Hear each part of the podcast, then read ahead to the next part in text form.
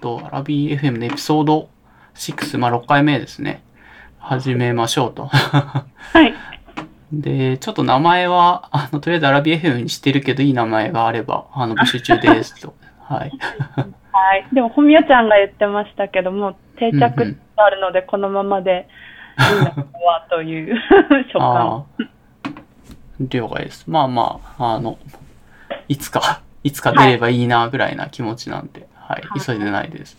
はい。で、趣旨的にはなんだかんだ多分マチューンとは随分合っていないのではないか。という、うん、もう1年以上会ってない？うん、と思いますね。はい前は、なんだっけ、インドカレーを食べに一回か何かで、お店予約、食べられる。残念すぎる。そうそうそう。そんな感じで、まあ、ただでもコロナが今年始まっちゃって、なかなかね、あの、外出づらいというか、まあ、結構出れ出れない時期も5月、3月から5月かなぐらいあったと思うんで、とかって考えると、はいこうやってオンラインでちょっと話すぐらいのうん場があってもいいかなと思うので、はい。はい、始めてみました。はい。素晴らしいと思われます。うんうんちなみになんか過去回をなんか聞いていただけたりとかは、あ、えっと、ほモラズさんとうんうん本名ちゃんを、特に本名ちゃんの方、さっきまで聞いてて、ああ、あ、どうでした？本名さん、めちゃめちゃ長いっちゃ長いけど、あ3時間ぐらい話して。はい そうそうですね。えでもなんかすごい、なんて言えばいいんだろう。ゆ余白の多さがちょうどいい。ひ 聞き流すって言い方悪いですけど、あの、バックミュージック的な取り扱いとしては、ちょうどいいのではという。ああ、そうなんだ。うん。あよかそれならよかったです。はい。スカスカだから大丈夫かなと思って。いや、それくらいがきっとちょうどいいんですよね。だうん、からなんか、まあそうですね。自分のショーノートを思うと、なんか詰め込みすぎたかもとかって少し思ってたので、なんかあ適当な塩梅で、うん はい、幸いです。うん。はい。いや、まあちゃんと書いてくれる分にはありがたいですけどね。まあそこから間引けば というような。んそう。まあ自分自身はそんなにアドリブでめちゃめちゃ話せるタイプじゃないから書けるメモは書いときたいなと思って そこそこ書いてるんですけど。うん。あれくらい書いてくださるとすごくやりやすいです。私もなんか喋ってるうちに何言いたかったか全然わかんなくなるので、うん。まあまあまあ。まあぼちぼちはい、話していけるといいかな。はい、えーっと、まず、なんか自己紹介的なところで。はい。そうですね。はい。えっと、皆さんなんか、皆さんというか、うんうん本名ちゃんですけど、は、荒木さんとの関係を冒頭に述べていたので、ちょっとそれを踏襲すると、まあ、踏襲しなくてもいい、いいですけど。なんか気づいたら知り合いになっていて、私は東工大の愉快な様方と遊んでもらうようになり、うんうん。気づけば荒木さんもいらっしゃり、うんうん。なんかそこから美味しいものを雑にこう一緒に食べに行くって機会が増えて、うんうんさっきなんか DM 見返してたら、うん。うん。2013年からめっちゃ古い。あそうやりとりしてたので、ほう。ほうほう。なんか、なんか、それくらい歴史があるようです。っていう、なんか、講義後輩ということでお願いしたくて。で、私自身は、あの、うんうん都内の女子大に通って、うんうん。化学を専攻して、2016年に博士を取って、そのまま就職しましたが、うんうん。えっ、と、現在は、去年の4月、5月から休職を、病気のために。休職をしていまして、今は、うんのらりくらりと主婦業を楽しんで、楽しみつつ、あの、うん療養しているところうん。です。おーはい。めっちゃわかりやすいです。本当ですか？うん。なんか、かつてここまでわかりやすい、なんか紹介してる人いなかった気がする。本当ですか？まあうんでも、それくらい、今、本当に人と喋らないので、あの、あそのアラビーさんとの今のやりとりが、うん。あの、妹弁ちゃんと私の夫うんうん以外の人と。久々に話してます。あ、そうなんですね。そうレベルでうんす。はい。なんかオンラインで友達と会話したりとかをちょいちょいやってたりとかするのかなと思ってたんですけど、そうでもないです。オンライン自体のやりとりも多分、あの、うん。ボードゲームを、うん、ああ、ずいぶん前に。うん、あ3ヶ月ぐらい前かな。はい。沼津さんたちと一緒にやら、やって時が最後ですね。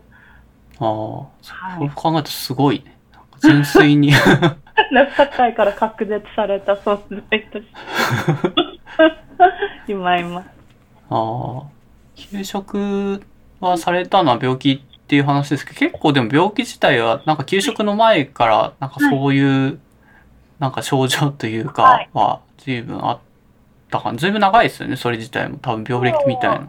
うん。病歴自体は長くて、あの、うんうん。まあ、なんだ、えっと、なんだ、病気自体のもう名前を言ってしまうと、はあの、多発性硬化症っていう病気で、うんうん日本だとあまり有名じゃないんですけど、いわゆる治療法が確立されてない難病のうんうん一つで、ほ神経難う。うんうん。で、えっと、日本だと患者さんが今2万人いかないくらいかな。発症率が、うん。あざっくりうんうん8000人に1人とか、そんな感じです。めちゃめちゃレアっちゃレアだけどっていう。そうそうです。ただ、あの、アメリカとか欧米の方は結構いらっしゃるみたいで、ああ、そうなの。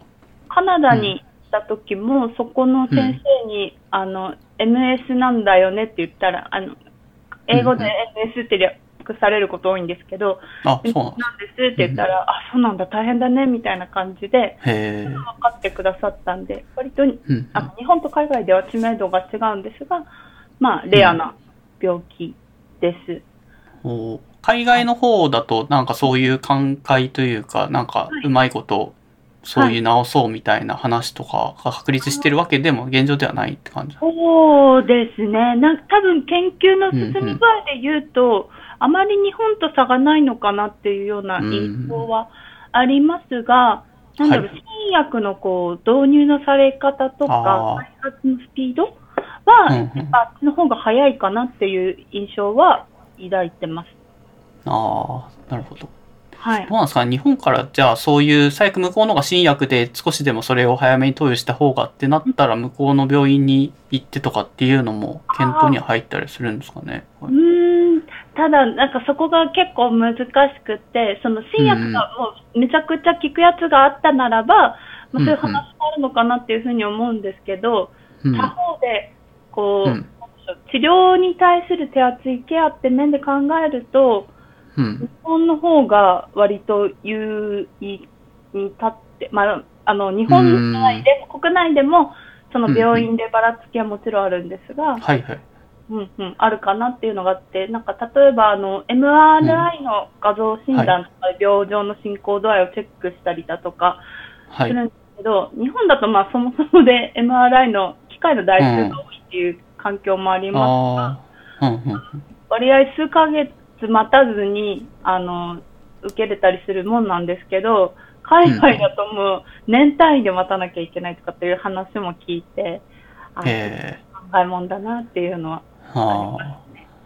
なるほど。はい。でちなみに、その入院中に、マチューンのブログがあって、なんか病院の食事とかをはい。上げてたりとかするのは拝見してるんですけど、まあ、はいあと、結構、まあ、やっぱりそれはそれで難病なんで、なんで自分がっていう話も、なんかそこそこウィットな話とかもちょろっとブログに書いたりはしてるじゃないですか。うんううんん。あれって、そもそもマチュンブログは病院に入院してる時にえだけ更新されるものなんですか、ね、素朴な疑問として。そうなんか気持ちの上では、あの、はい。病院でこう書いてるときは、あうん退院してからも書こうみたいな希望はあるんですけど、はい退院すると、もう日々に追われ、あ。書けずにいたなっていうのが正直なところで、でも、あちょっと最近少し元気になっりつつあるので、まあ、ある意味リハビリだと思ってうん。再開しようかなっていうので、あの、今日更新します。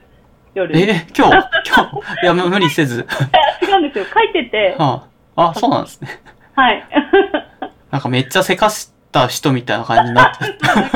グロハラみたいな感じ。いや、全然そんなじゃなくてですね。あの、うん。若林くん、あの、オードリーの若林くんについて、ちょっと今すごいフうんァン心理が、なんか、そう好きっていう気持ちが再燃してるので、はい。結婚されてますよね？確か最近というか、去年、お今年かな？去年です。うん去年の去年か11月に結婚して、でもなんか思ったよりもショックを受けていない自分もいて、なんかもう愛なのかなみたいな。よかった、本当よかったと思う。そういう気持ちですよね。ああ。そうか。病院に入院してる間は結構、なんか時間があるから、こういうブログを更新するとか、まあ自分自身のなんか気持ちを見つめ直す機会。にもなったりしてるんですかね。そういうああ感じですね。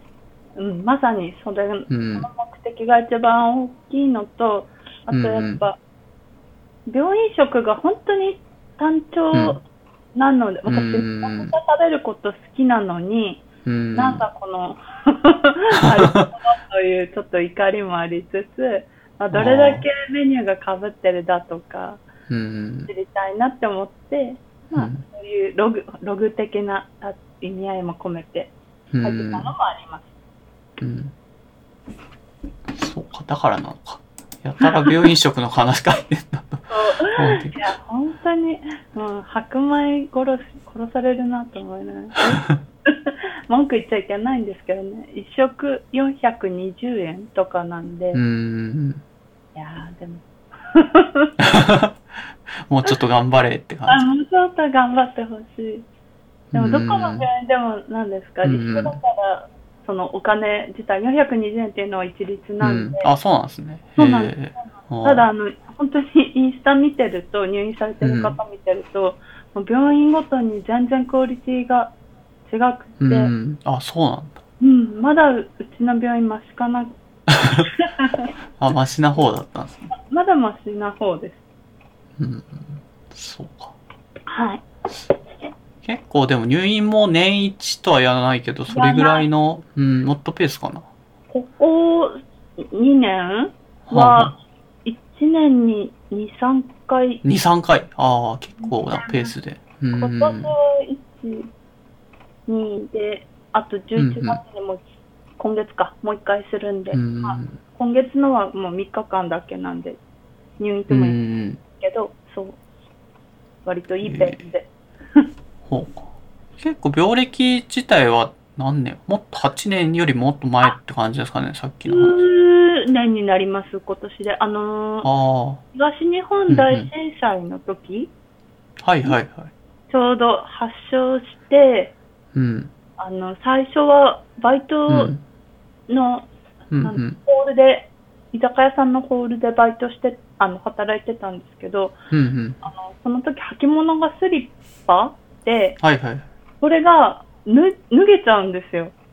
あ、なんで脱げるんだろうみたいな。そうそう、そっから始まって、で、へえ。あの、板長と一緒に電車乗ってたら、もうんう。うん電車が止まった瞬間自分の体を支えきれずに倒れてしまって、ちああ。ょうんうん。っとおかしいなって思ってたら、うん。ガタガタと歩けなくなり、ほはい。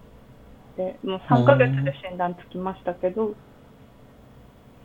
あれ、はい自分と、まあ、チュンが会った後、なそれよりも後の話か。いや、前ですね。前ああ、そうなんだ。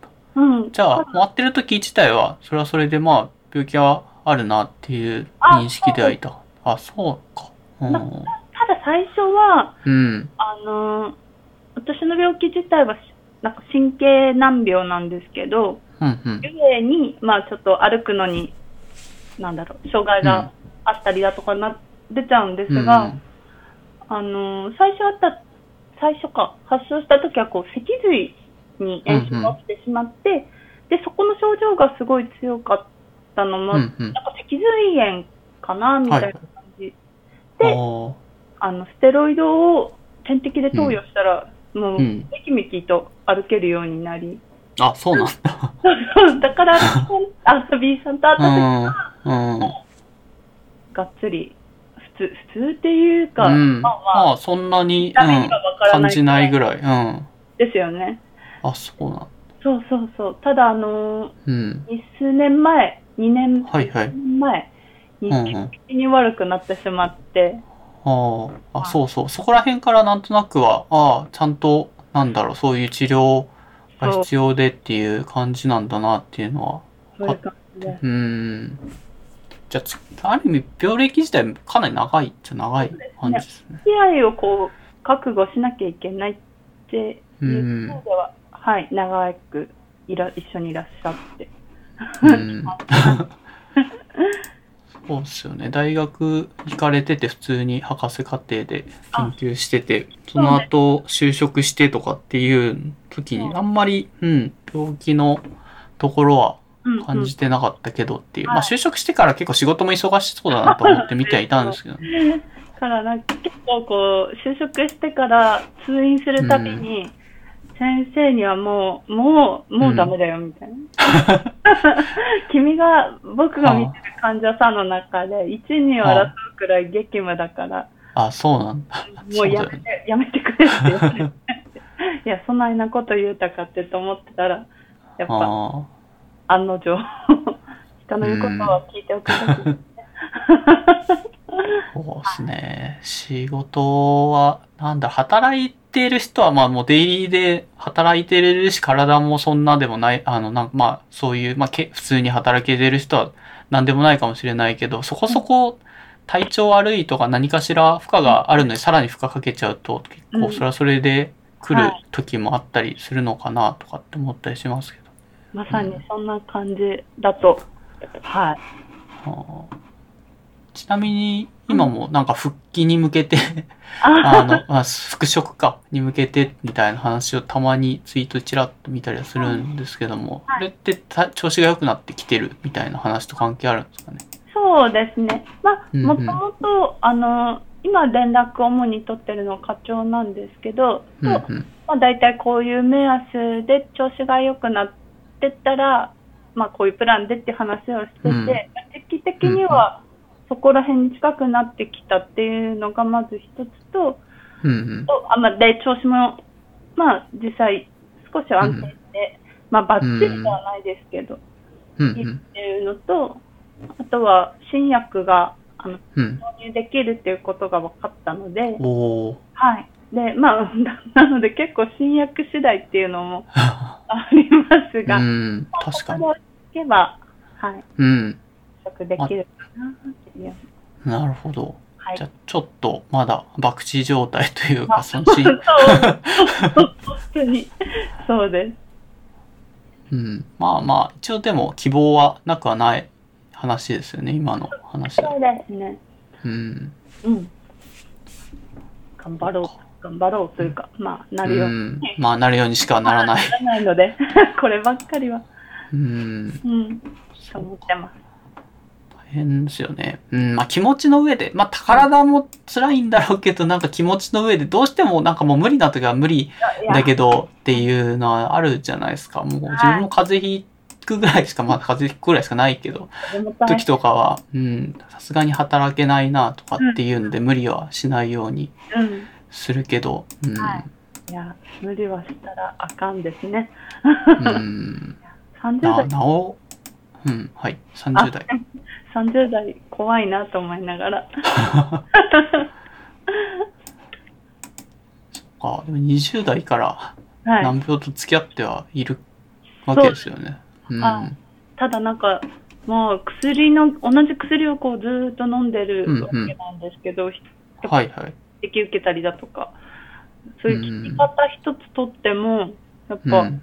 違うなっていうのが、なんか、それは年のせいなのか、うんまあ病状が進行してるのもあると思うんですけど、なんはかちょっと違うなっていうのが、まあはい、実感してるところですね。確かに。難しいですね。原因わかんないし、なんか。うんうん。それこそこればっかりあの話なんですけど。うん。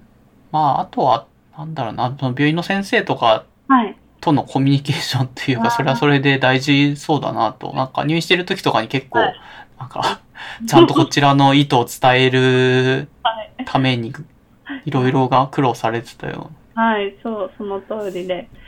そうですね。なんか、うんまあ、基本的に入院すると、あの、普段通院で見てくださってる主治医が担当してくださるわけではないので、なんか新しい先生と、なんですか、患者にも癖があるし、先生にも癖があって、うん。なんかこう伝えればこの先生はこう分かってくれるっていうのが分かってればいいんですけど、ああ、もうそうじゃないし、うん。まあ、で、私の主治医っていうのが、この病気の権威なもんなんで、うん。割ともう、私の病状を見てるわけじゃなくて、カルテベースに書かれたことで判断されてしまうっていう経験を一回したので、あまあ、結構、このやりとりが入院中、もどかしかった経験をし。ってなると、なんか今うん何が問題で、こういう症状があってっていう、なんか客観的事実を交えながら、いかに伝えていくかっていうのが、難しいし大事だなっていう、う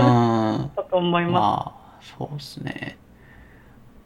あんまりミスしたくないというか、変なところで変なことになりたくないから、ちゃんと伝えるべきところは伝えないとっていういうふうに思うのはわかる気がします。す。レンタルにも来ますし。うーん。大変ですね。こっちはこっちで大変なのに、なんかそこのさらにコミュニケーションの苦労をさらに乗せるなっていう感じですね。本当に。本当にそれで。ああ、大変だな。うん。まあ、とりあえず、なんか入院編は結構大変そうだった。なんか今年のはい途中の方かな。いえいえ、すいません。なんかあんまりでも病気の話ってこれまで聞いたことがそこまでないので、なんか逆に新鮮な気がしますね。付き合い長いけど、普通に飲み屋で適当な話しかしてなかったか ああでもない。ああでもないって話もならないみたいな。ら。うん、そうそう。あー珍しい。うん。はい。ちなみに、料理が好きな話としては、病気となんかこれは関係があるんですかね？変化って書いてああります？あそうですね。もともとやっぱ、あの、う病ん。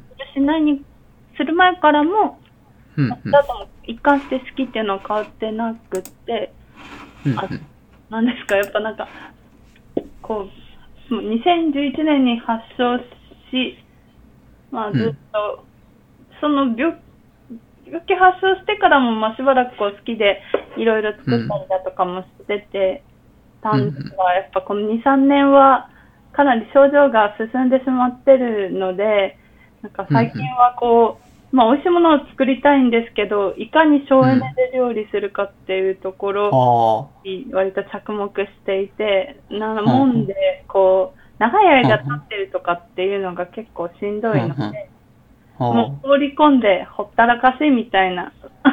料理が多くなったなっていうのが自分で思っていまして。ああ、そうか。なんか前、マチュンととか、はいあの、台所を借りれるスペース、レンタルスペースみたいのを借りて、はいはいちょっと料理をしてるのを見たことがあるんですけど、むちゃくちゃ手際がいいというか、なんなんだろうな。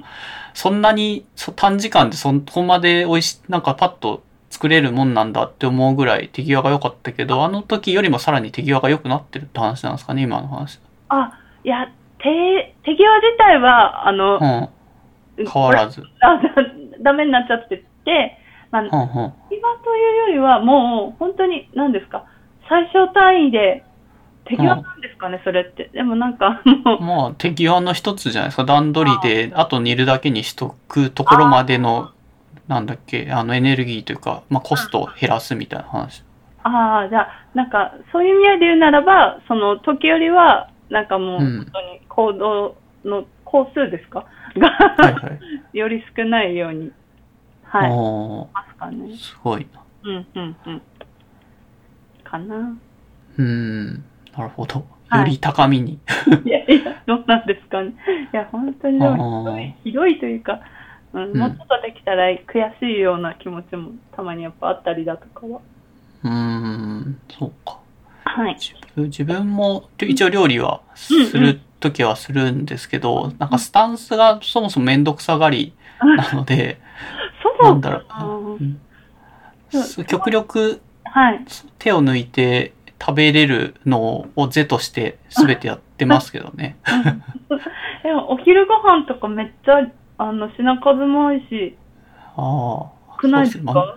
なんか、うん。ああれはでも、なんか出来合いのとか、なんか作り置きのやつをとりあえず並べて増やしてる感じなので、作るときはいっぺんにもう煮るだけとかだ、ある意味さっき言ってたように、うんうん。あの、エネルギーを極力使わないで作る ようにはしてますけどね。すごい。うんあの、レースパン食べながら、なんだこの差はと思って、いつとか。いや、すごいな。あはい。あ、いえいえ。自分もベースパン食べてますね。朝食べました、今日。ああ、自分も起き起きたてでとか、なんか本当やる気ないときはベースパン食べて、まあこれでいけるでしょっていう。マジほんと、それ何もしたくねえと思って。うん。わかります。もう最近そっちのセンスでうん。いけるんだったら、いや、本当にいろいろ、そうですよ。うん、使っていこうと思ってますけどね。大事ですよね。なんか、うん使えるものはもう本当に使えるべきですよね。うん。そうそう。ツイッターでなんかよよくなんか調味料のこれ使うと手抜きだとかっていうしょうもない話流れてくるけど。うん。いやいやいやいやいやいやいや。お湯沸かすのだって料理だよってカップ麺でもめんどくせえんだからって。本当にそうです。なんか、うん。粉末のだしとかも、うん。ええやろと思って。ああ、本当に、そうわかります。やってる人からすると、それでさえ気持ちの上でめんどくさい時はめんどくさい。だからやって、それが自分以外の人がやってくれてるとかっていうのはもう、それはもう感謝しかないでしょっていう話だけど。うん。いや、マジで。味噌溶かすのも私もめんどくさくてしょうがないから。ああ、わかる。スープで許せ、みたい うん。そうか。な。はい。なるほど。だから、変化っていうのはある意味そういう方向で料理も好きで昔も作ってたけど、まあ昔よりはうん。また作り方とか変わってきたって話な。そうですね。うん。で、芋の弁護士が家にいると。略して芋弁なんだけど。はい。い まあなんか芋にあまり強い意味はなくって、どうん。なんかから、なんかこの後、い芋弁アカウント爆弾のきっかけみたいな話ああ、聞こうかなと。うん。してたんですけど、私もあんまりよく知らなくて、なんか気づいたら爆誕してたんで、でも芋自体は多分、なんか二人の間で他愛もない、なんか、うん。多分 LINE のスタンプとか作ったらみたいな、うん彼は絵を描くのが好きなので、うん。で、なんか、芋ヤンキーとかどうとか、なんか意味のわかんない会話をしてて、で、芋っていう単語が出てきて、多分そこから引っ張ったんじゃないのかなって私は思ってるんですけど、うん。芋の弁護士自体に、あんま芋自体には強い意味はなくて、あの、うん。夫の職業が弁護士だというような話はいはい。ですね。そうですね。はいまあ、と、まあ、旦那さんで、まあ、今、多分一緒に暮らしてて、そうです。なんか弁護士ならではのなんかってあるんですかなんか前も聞いたら、なんか弁護士っぽい何か言い方というか、そういう話し方はあったりはするみたいなのも言ってたような気がしなくもないけど。あるかあ、な。もああまり思いつかない。なんか弁、家では多分、あの、う、あ完全に家モード。あ、あそう、あ、うんだからまあ、何ですか？あの、うん、うん例えばあの事件のこういう、なんか判断した裁判とか、はい。はい。でどうなってるのみたいな感じで、そういう、うん、なんでしょう。まあ、職業に絡めての会話はたまにしてますけど、うん、的にはあんまり多分お家にはそういうの持ち込みたくないというか、家だと私の話本当に聞いてないんで、マジで、本当私ラジオみたいに一人で一方的に話しては、この人うん、聞いてないなって思うんですけど、まあ、まあいいや、みたいな。一方的に話しても、もう聞いてないのはわかるんですけど、うそう。ん、だから、あるあるとか、弁護士ならああんまりないあるあるっていうのは難しいかもな。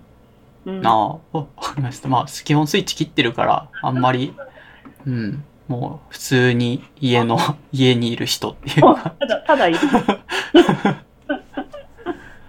まあ、この後帰ってきたらちょろっと来てもらった時にでも、また、本人が思いつくことがあるのならば、うん、まあ、そうですね。その時に、えっと、芋弁の紹介もしてもらえばいいかな、それと。そうですはいね。。うん。で、ちなみに次の話題に移りますと、まあ、最近の興味、はい。ま、もちろんの最近の興味で、オードリー若林さん。そうですね。なんかまあ、あの、さっきも話した通り、ちょっとブログはが微熱くらいの熱量で書いたので、あ、うん まあ、なんか最近結構うん。うん。再燃して、あ、なんかやっぱ好きかもみたいな、なってるのがあって、もともとあの、M1 で準優勝した時に初めて見て、はいはい。あ、なんかオードリー面白いやんと思って、うん。あの、若林さんの顔が好きで、うん なんかそこから、あ、そう、いいなとかって思ってたんですけど、うん。なんか、やっぱ熱は冷め、うん。ふーんって感じで数年過ごし、もうなんか今年になって、あの、今、あちこちオードリーっていう番組を彼が、あの、うん。冠番組をやっていて、うん。すごいなんか、結婚した影響もあるのかもなんですけど、人が変わったかのように、あの、うん番組を回してるのを見て、何が起きたんだろう、この人には。っていうところから、なんかラジオ聞いたりだとか。エッセイ読んだりだとかして、あ、うん。最近ちょっと興味を持って、人を見るっていうことしばらくしてなかったので、おーはい。結構じゃあ変わった感じなんですよね。なんか、おオードリー若林さん、あんまり詳しくはないけども。なんか、うんあの、昔は私のイメージだと、こう本人も言っはい。たけど、なんかネガティブで、あ誰だっけ、南海キャンディーズの山里さんあ、はいはい。番組を、のや別の番組をやってうる時にん。、やってましたね。の飲み会から上手に抜け出すかとか、なんかそういう話ばっかりしてたうん。が、最近はなんかもう MC やることが多くなったので、なんかうん。舐められないようにするか、偉そうって思われても、なんかそういう MC 前として生きるかみたいなようなことを言ってて、うん。数年前の若林さんだったら考えられない人が変わったなとかって思ってたら何が起きたんだろうって思って、ちょっと興味を。持ち、へえ、あ、そこの変わってから私は全然、今そもそも住んでる家にはテレビがないあ、ので、あんまりバラエティーも、あ、な、ない？あのネットで追っかけてます。熱をかけてる。ああ、本当だ。あちこちオードリーもネット配信あるみたいですね。あ、そうです、そうです。無料で見れるんで。ああ、じゃあこれがおすすめだと。はい。か変わる、変わるもんなんですね。なんか結構ひ、引きこもりな、そうそう。あんまり人と話したがらない人見知りな芸人みたいなそうそうそうイイそう。メージだったんですけはい。だから私も基本ネガティブなので、なんど。かうん、うんあの、エッセイ、M1 で売れ始めてからのことが書かれてるんですけど、まだそのネガティブ、若林のことが書かれたりだとかしてて、まあ、やっぱ、うん。共感するわっていうところがお多くて、なんか、あ、いいうん。なって感じで読んでたりしたんですけども、うんうん。最近の変わりようとか見ると、あ、なんか人間って面白いなというような、あなんでこんなになるんだろうとかっていうようなところで興味を抱き、あ、ほんほん。うん追いかけてると。いや、ありがとうございます。あんまりそこら辺の変化とかはい。知らなかった。のではいなんかもうこの年になって芸能人をなんかそういう目で見るのも、なかなかあれですけどね、なんか自分ちょっとうんうん。見てみると、あ、何やってんだろうって思ったりもしますけど。あ、そうですか？うん個人的にはバラエティはテレビ昔あった時はよく見てたから、あー好きで見てたけど、うん。そうそう。結構関西のお笑いの番組とか好きで、あのへ、ローカル番組よく見てましたけどね。やっぱ関西と関東ってこう、なんて言えばいいんだろう、笑いうん。に求めるのが違ったりだとかするんですよね。多分、なんかか、やっぱカラーは違ううんような気はしますけどね。ううんん。うんはい。すいません、止めどなく話あ、いえいえ。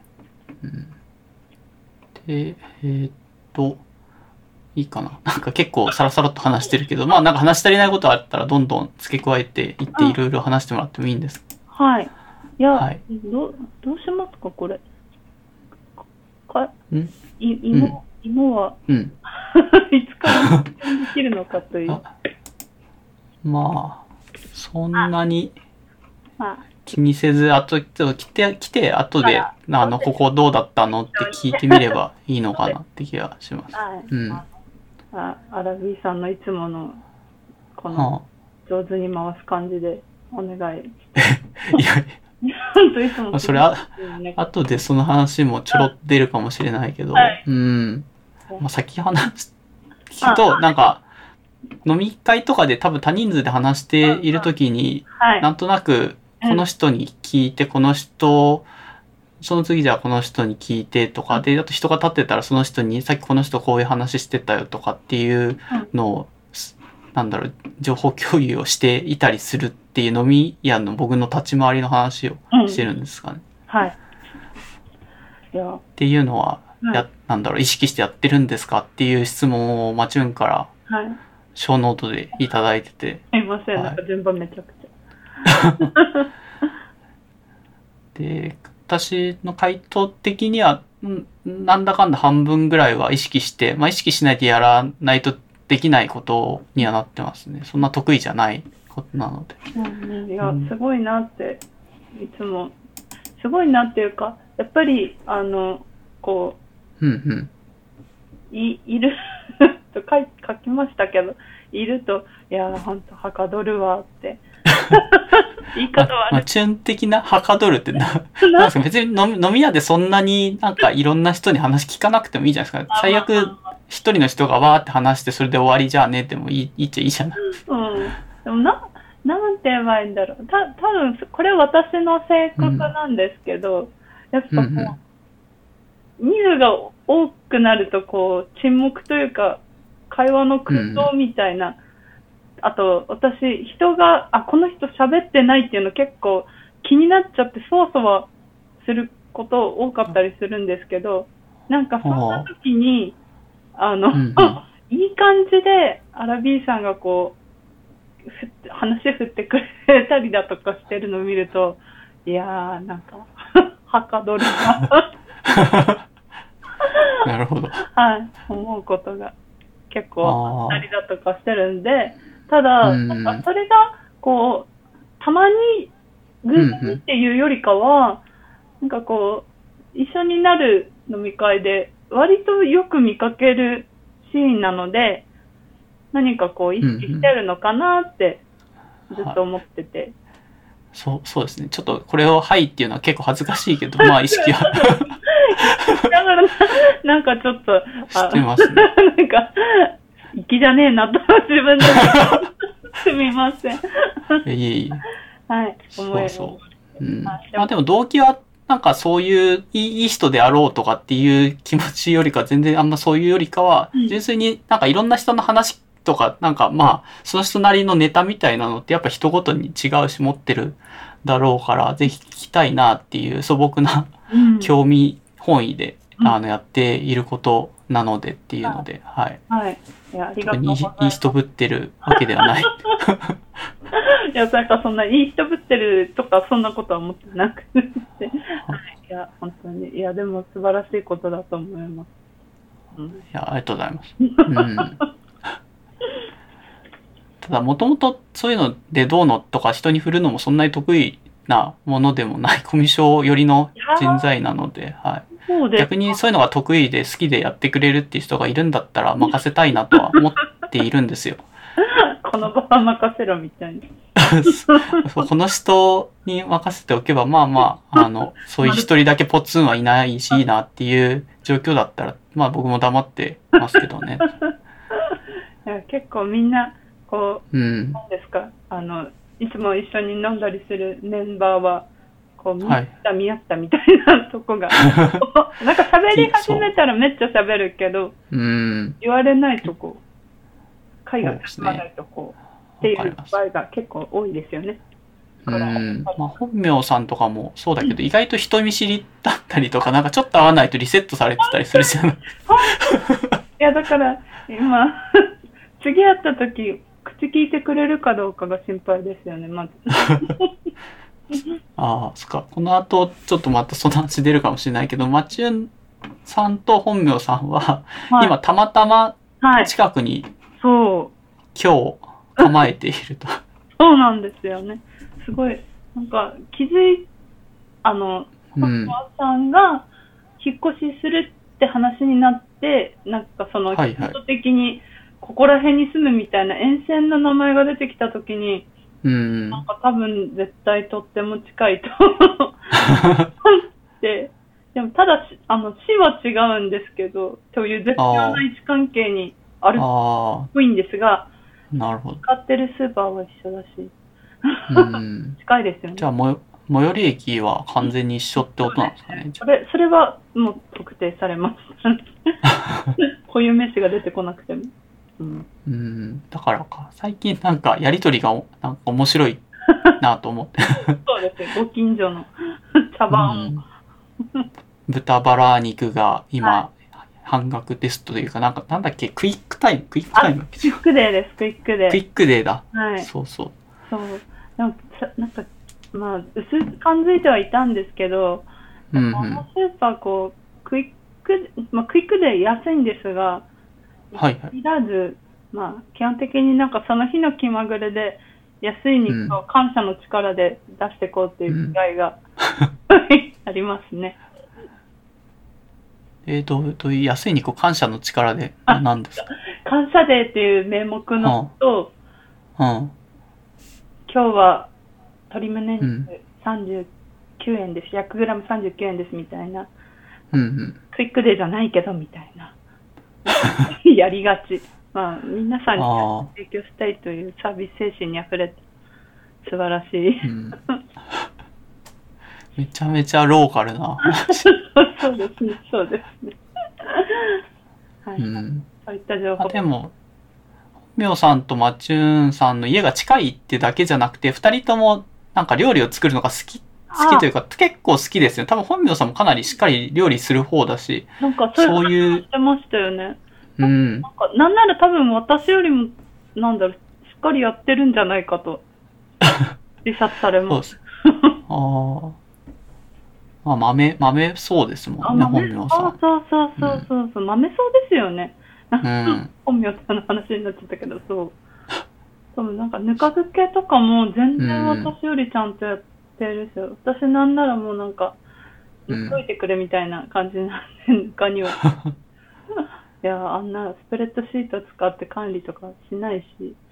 うん。そうそう。笑体。調、それ必要って思いながら。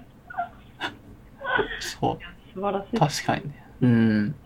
なかなか誰でもできることじゃないけど、本名さん的にはもう随分ナチュラルにできるようになっちゃってるからっていう感じなんじゃないですかね、あれって。あの手のツール使ってかなりしっかり管理していくとか。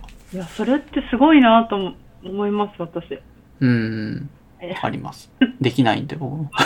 みんな、映画の映画のみたいな、細けい答えいいんだよ、みたいな。えうん っぱいみたいな。そうそう。野菜も、最近はもう、野菜は腐るものという気持ちで買ってはいるかまあ厳然たる事実ですけどね。ら。そう。あ豆な人だったらちゃんと管理できるんだろうけど、僕自体は野菜、あ、これお得じゃんって言っても買っても結局のところ8割ぐらい捨ててる時あって、いや、安かった意味ってあんまないなって。なんか、ただただお勤め品をこう、ボランティアでもう完全に。うん。いや、でもわだ。かります。それ私もやりたくなんだよな。ちゅ捨てることに対して躊躇がよりなくなってきた感じはします。なんか今結構テレビとかでもそういう食品ロスみたいなので問題になっはいはい。あそれこそガイアの夜明けとかネットで見たりすうると、ん。なくせとかって言ってるの見ると、あうん私や、みたいな。ああ、うんまあまあ、まあ、しょうこがない。こはね、うん、生きてる証拠。そう。そういう言い訳だけうまく。はい。冷蔵庫の話、本名さんの話が出たんで、本名さんの回でちょうどはい。冷蔵庫を大きくしたら人生が輝き出したっていう話をうんうん。い されてて、うはいん、や、それをまさしく、まあ、チュン家でもやってる感じなんです。そうですね。ちょうどいつくらいだ、あれは。ひ引っ越し前にうんで、4月とか3月とかだったと記憶してるんですけど、今年の。うんうん、そう。なんかそれまであの、ツードアで、うん。うん。まあ、料理する割に本当にちっちゃいよねっていうのを使ってたんですが、うん。しっかり3ドアの野菜室と自動製氷機おーあ、憧れの？あれの。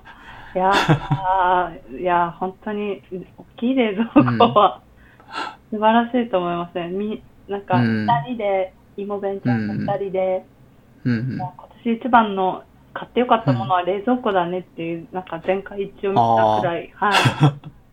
あ、そっか。芋弁自体も魚さばいたり料理する人なんですそうよね、確か。なんですよね。あの、ただもともと、その魚うん。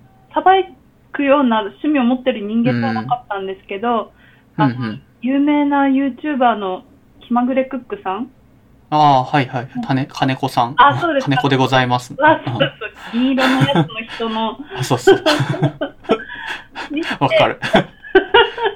あれこれ、うん。さばけるんだとかって思って、まああの人超絶すごいですけど、うん。うまいよね、やっぱり。で、多分、あの動画見てたら、私がじゃなくて、妹弁ちゃんが、いや、うん。俺、多分どっかで俺もやりたいっていうのを、すごい、ふつふつと思ってて、うんうん。で、実際、ちょっとやってみたらできるやんってところから、冷蔵庫も大きくなったし、うん。って感じで。まあ大事っすよね。冷蔵庫ちっちゃかったらそもそも魚入れたら終わりぐらいになっちゃうから。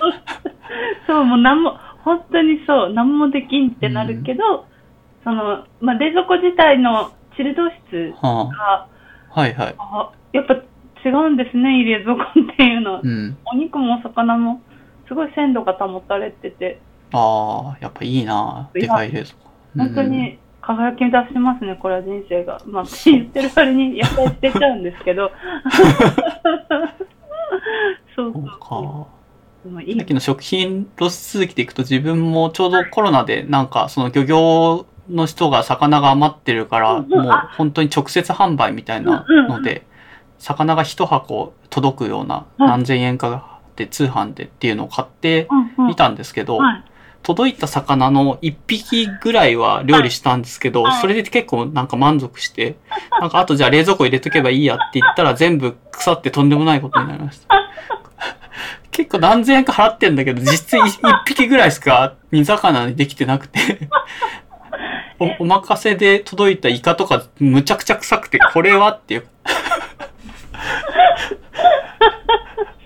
え、それってなんか、はい。何種類かこう来るやつ。あ、そうそう。向こうがセレクトしてくれて、本当に旬のやつを送ってくれて、まあ確かに届いた瞬間は旬で新鮮なんだけど、冷蔵庫入れて 気づいたらもうひどいアリさん、ボロボロボロになってます。汁が。魚臭いんだよな。臭いんだよね。あれねあーややばいですよね。なんか、やばい。そうだまあまあ、魚は放置しちゃいけないなと思ったけど、まあ、ただ、そのでかい冷蔵庫ならまだ、もう少し寿命を伸ばせる可能性もあったんじゃないかな。まあう、ん。まあ、はい。いや、ないか。今ちょっと考えたけど、うん、まあ、でかい、うん、でもやっぱり限度がある。限度があるか。いや、でもうん本当に、ちゃんとチルドの機能がしっかりしてると、はい、うん。素晴らしいところは。あ、そうですね。はい。冷凍すればどうなのかなまあ、ちょっと味落ちると思うけど、冷凍しとけば持つんじゃないですあか、だいぶ持つと思います。そうそうそう。うんやっぱ、そうですね。大きいから何でも放り込んじゃうけど、まあ、入れられ、入れられるっていうのがまず、そういう選択肢があるところが、素晴らしいですね。素晴らしい。うん。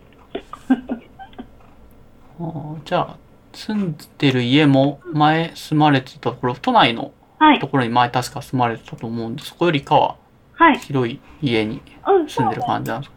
うん広くなります。あの、部屋数は減りましたが、メインで使ってリビングとキッチン部分がだいぶ広くなって、で、まあ、広さもそうなんですけど、なんかうん私知らなかったですけど、日当たりがだいぶ良くなって、え結構それが大きいかもしれない、私的には。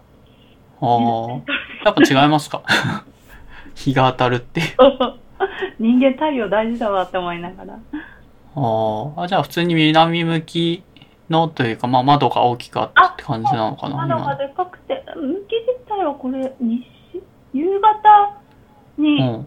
落ちる日うん。が見えるから、多分そうなんですけど、うんう。んうん、なんか、だもう、だから、まあ前住んでた家の日当たりが良くなかったっていうのもあるんですけど、やっぱり全然、全然違います。うん。まあ周りになんか家建ってたりとかすなんか日差しが多かったりとかすると多分日差しがそもそも入んないっていうのがある。だから寒いし、ああ、寒いんだ。寒かったです。前は寒かったです。今はなんか、だいうんうぶん。感じで、日当たり大事だなっていう。なるほど。はい。結構でも住んでから半年はまだ経ってないじゃないですかね、確か。ちょうど今月の半ばで半年になります。ああ、そんなもんなんだ。うんそうか。いや、今年早いな、なんか。やばいですよね。いや、私の中あで2020年はなかったことでいいんじゃないかなっていう。あってな。いや、脳幹ですよ、こんなの。そうなんですね。なんか家にいると時間が長そうに思ったりするけど、そうでもないって感じなんですかね、給食中。そうですね割とあの、変なうん。う話、ん。こう、まあ、病気の症状の一つで疲労感がうん。うんめちゃくちゃすごいんですよ。なので、こう、一日のスケジュールをこう、うまく立てないと、うん。あ方にはもう何もできない人間になってしまうので、あ。そう。で、なんかそれに従って動いてると、割とうん入院してると同じくらい、結構タイうんうんツーリングされた一日を過ごすことになり、あれ今日もうん気づいたら終わってるぞみたいな 日々をああ、そうなんだ。過ごしてます。はい。活動時間に限りがあるから、その活動時間の間に優先度の高いタ。スクを。突っ込んでやっていかないそと、う結局のとこできなくなっちゃうって感じなんですそういう感あじです。しかもめんどそれは早そう。うめんどんくさいのが、その朝と午前と午後でこう体調の良し悪しがうん違くてですね。うん。うんうんだから、なんですか、フル活動できる時間に自分の最大集中しなければいけないタスクをこう埋め込むとうん。うか、ん。なんかいろいろ考えなきゃいけなくて、そういうこと考うん。えるだけでもちょっとうん。終わってるみたいな、今日も終わったみたいな。ちなみにう、んうんなんだろう、その今の生活で一番優先度が高いけどすごい大変なのってどう買い物とかってあそうでもない？そうですね。買い物かな。買い物。ああ。まあ、単純にこう、うんやっぱ疲れちゃうっていうのもあるんですけど、なんか自分の中で家の中に一日中閉じこもるっていう日を少なくしたくて、まあこれは偉いちょっとわがままでもあるけど、でもやっぱり外には出ようっていうのがあって、なんかうんそういう意味合いで優先度が高いんですけど、うん。ただ動くとめっちゃ疲れるっていう、なんかこう、裏腹な。そうそうそう。でも、はい。そうか。うん、じゃあそれ聞くとなんか多分復職しても会社に行くっていうよりかは基本在宅でって感じになるんじゃないですかね。だから、あの、課長とも話してて、やっぱこのコロちゃん騒ぎで、弊これちゃん社騒ぎね。はい。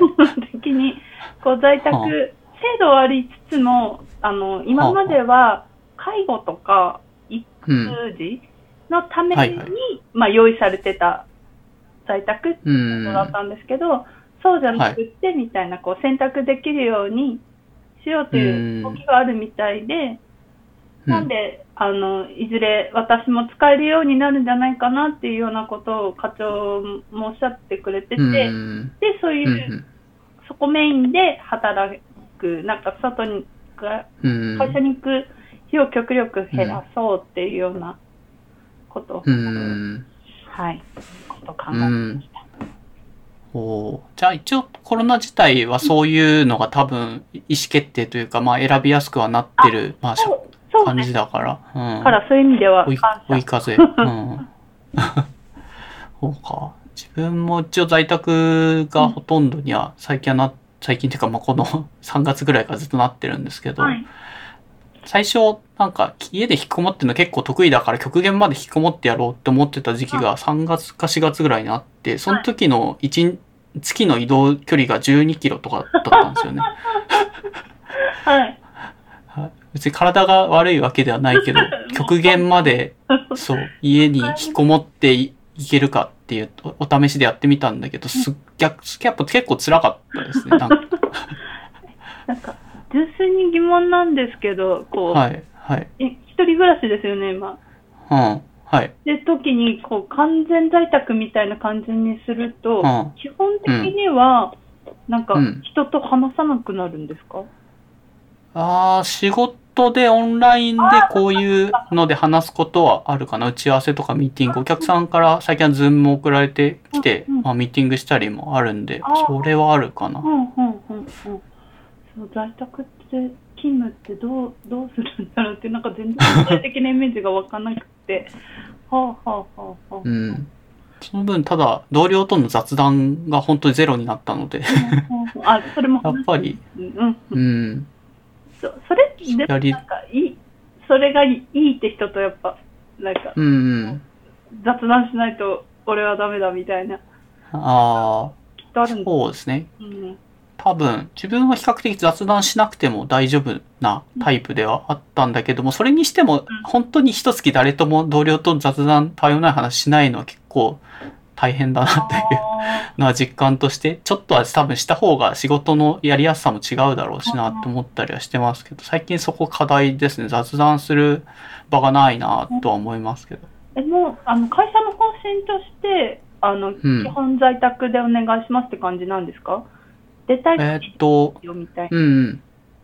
一応最初はなんかそういう結構コロナでみんな緊急事態宣言とか出てた時があったじゃないですか。あの時は、えっ、と会社としてはもうフルで在宅しましょうっていう感じだったんだけども、まあ徐々にあの、そこそこ、その解かれて、うんまあっていう時に一応週何ぐらいで行っていいですよ。あただ行かなくてもいいみたいなので、僕はまあ行かないセンスで選んでるから、まうんああんまり行かない、行ってないっていう感じです。はいじゃあ割とこう、もう本当、それこそ人依存で、出てる人は出てる。うん、出てるけど、はい。へえそこら辺も、なかなか、チームとかだと、うんなんかばらつきがあったりすると、あ、でもチームうんうん。とか、うん。あのズームとかうまく使えば問題ないんですかね？そうですね。自分のいるチームは結構みんな在宅に従う人が多いので、あんまり基本はそういうズームミーティング的なので、あの上司も会社来たくないって言ってるから。素晴らしい。いや、そうですよ。うん、はい。今回はいい。確かに。うん。あどうなることやら。まあ、体を治すのが先か。うん。まあ、ただでも体が問題で別に頭が動かないとか、なんか手、手が動かせないわけではないじゃないですか、多分。うん。あいや。っていう、手手もちょっと今来ちゃってて、はあ、はから、まあそこも、でも、リハビあ、うん。マウス、ああ、マウスは握れるぐらい、まあどれぐらいの力でいけるのかって話。そうですね。うん。タイピングが少しきついかなっていうのはあって、長い時間。ああ、うんうん。まあでも多分それは慣れで戻るは思います。うん。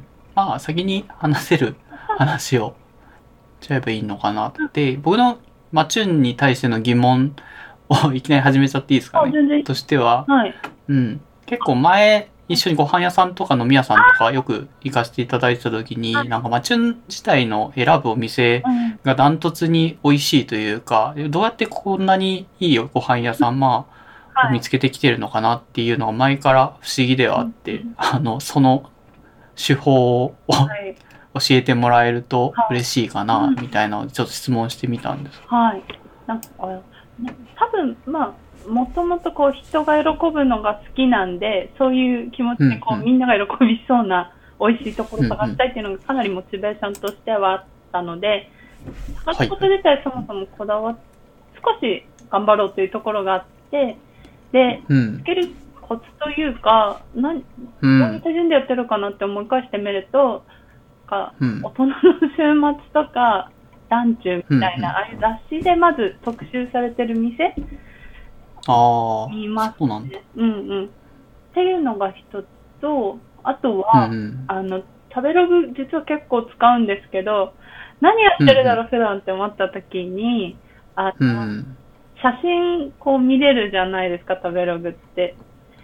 はいはい。で、メニューの、あの、何うん。があるお店なのかっていうところよりかは、そのメニュー自体の写真を載ってるページを見て、うんうん。こう手書きでされてるかとか、うんうん中には、何ですか、ラミネート加工された、こう、うんメーカー側が用意したみたいなメニュー使ってるお店とかもあったりするんですけど、そういうとこって割と外れ率が高かったりするので、もうええー、面白い。え、そ、そういうもんなん？ですかあこれはもう完全に私の経験則に基づく あの、初めて聞いた。たけど。でもなんか結構そういうところ多いかなって、なんかそういうメニュー一つこだわるってことは、料理も、はい。あの、ん服がうるさい場合もありますけど、料理にこだわってることが、率としては結構高かったりだとかして。あとはすごいさまつですけど、あの和食のお店だったら、はい わさびを見たりして、あ、これはわさび？わさび、うん。お刺身はい。のはいはい。釣ってそうだとか、うん。練りわさびじゃないのかなみたいな、なんかそういう、あそういうなんか、なるほどねポイントがちょこちょこあったり、なんかちっちゃいところきちっとこだわってるお店かなっていうのを、なんかなるべくうん画像あ。うでん。こう情報収集して、で、あとそういう雑誌の前評判とかで見ると、はいはいなんか口コミだけじゃなくて、口コミだと割と、うんなんか信頼できない場合もあったりするじゃないですか。はいはい。あります。写真は割と真実を語ってくれるので、うそういうところをーん。そうか。ここはいけ、いける、信用できるっていうようなところ に、はい、行ったりあかあ。な。それ、そういう探し方結構多いですね。そうか。ああ、それ聞いて思ったのは、はいなんか、そのさい最近の流行り的にはディープラーニングとか流行ってるじゃないですか。あれって画像を食べさせて、それに対してはい、あの、なんか定量化をするみたいな話だと思うんですけど、まあ多分それほど雑じゃないし、さっきの話だとわさびの画像を見てっていう話だから、もうちょっと、なんだ意味、意味付けをしっかり自分の頭の中でした上で、はいえーっと、そのお店がし料理のメニューにこだわってれば料理にもこだわってるとか、そこはまあある意味人間らしい推論じゃないですか。はい。した上でう、ん。きっちり美味しいものを見つけてるけど、ただ入力は基本は画像の方が、あんまりなんか食べログのお店の評価とか口コミとかはあんまり信用しない方がいいっていう判断そうです、そうねで。す。口コミだけああ、と、あの、グーうん。はいはい。の方がありますね。問題できるのかもしれない。まあ、あーまあ Google 経験値があまりないので、比較できるほどわかんないですけど、もしかしたら、うん食べログってなんか面白いですよね、口コミもこう、ブログみたいな。うん。なんか文学みたいな、食べログ文学みたいなのたまにありますよ。今日はマラソンがあってみたいな、なんかマラソンの話の8割方で2割は情報みたいな。何が言いたいのかうんみたいな。からまあ、あんまり。そこまで重視しないかもですね。うん。それよりやるんだったら、まあ、あの、口コミじゃなくて、ちゃんと有,、有料で、あの、販売されてる雑誌とかの媒体に、ちゃんとライターの人が書いた記事とかを参考にした方がいいよっていう、結とう。構、なんか、まとめてくださって。うんあいい、なんか至極真っ当な 方法なんだな。ただ、でも自分はそんなことやってなくて、なんとなく食べログの口コミとか評価とか見たりしてた時もあったので、それだと騙されることが多かったから、みんなどうやってんのかなって思ってたけども。はい。うん。うん。思い出してみるああ、それは面白いですね。はい。なんか、そういうツールを作れそうな気もするけど。何か、何かお願いします。とか言って。うん。結構なんかそういうノウハウみたいなのどっかで共有してる人たちもいるらしくて、ああそうなんですか？食べログにこの画像、あ、そうそう、上げてるお店はとか、あと広告としてうん。お店のランキングを上げてるお店は逆に美味しくないから絶対行っちゃダメみたいな。うんうん。なんかあの、点数が何点以上とか何点以下だと、なんか、そういう話なかったでしたっけ、なんか。ああなんか調整されてるみあ、たいな。そうそうそうそうそう。はい。そうん。まあ、そういう意味だとあんまりあのポイントは当てにしちゃダメだっていうのは随分去年か一昨年ぐらいにまあ暴露されてまあ、すあ。りましたよね。うん。そう。だから、なんかまあ、引っ越し、前いたところで言うと、まあ、なんうんうんか割と美味しいお店が多かったので、まあ、そこまでうん。困らなかったんですけど、今は、はい。はい、あまりうん。店の数がそもそもでないんで、あなんて言うんでしょう。あ。あ、じゃあ今も探してい、開拓したりはしてるんですかね、ご飯屋さん。しようとこの間思って、で、ほんほん。多分、あの、すごく美味しいお店なんですけど、うんうん。あの、まあ予約しせずに行ってしまった私たちにも落ち度がありますが、あ昼時間に予約せずに行ったら、なんか団体のお客さんが入ってたとかで、ちょっと待ってくださいっていう、なんか私ついついて行ってたんですけど、なんかどこに、うん。ま、どこで待ってればいいのかっていう案内も何もなく待っててくださいだけ言われて、放置されてしまって、あ、ご飯も美味しいだろうけど、ちょっとこの扱いはあんまりだなと思って、持ってきてしまったので、そういう意味で全然まだ開拓はできておりません。ううんん。まあこれからそういうのも含めてはい調べていかないといけないって感じそういう。ことです。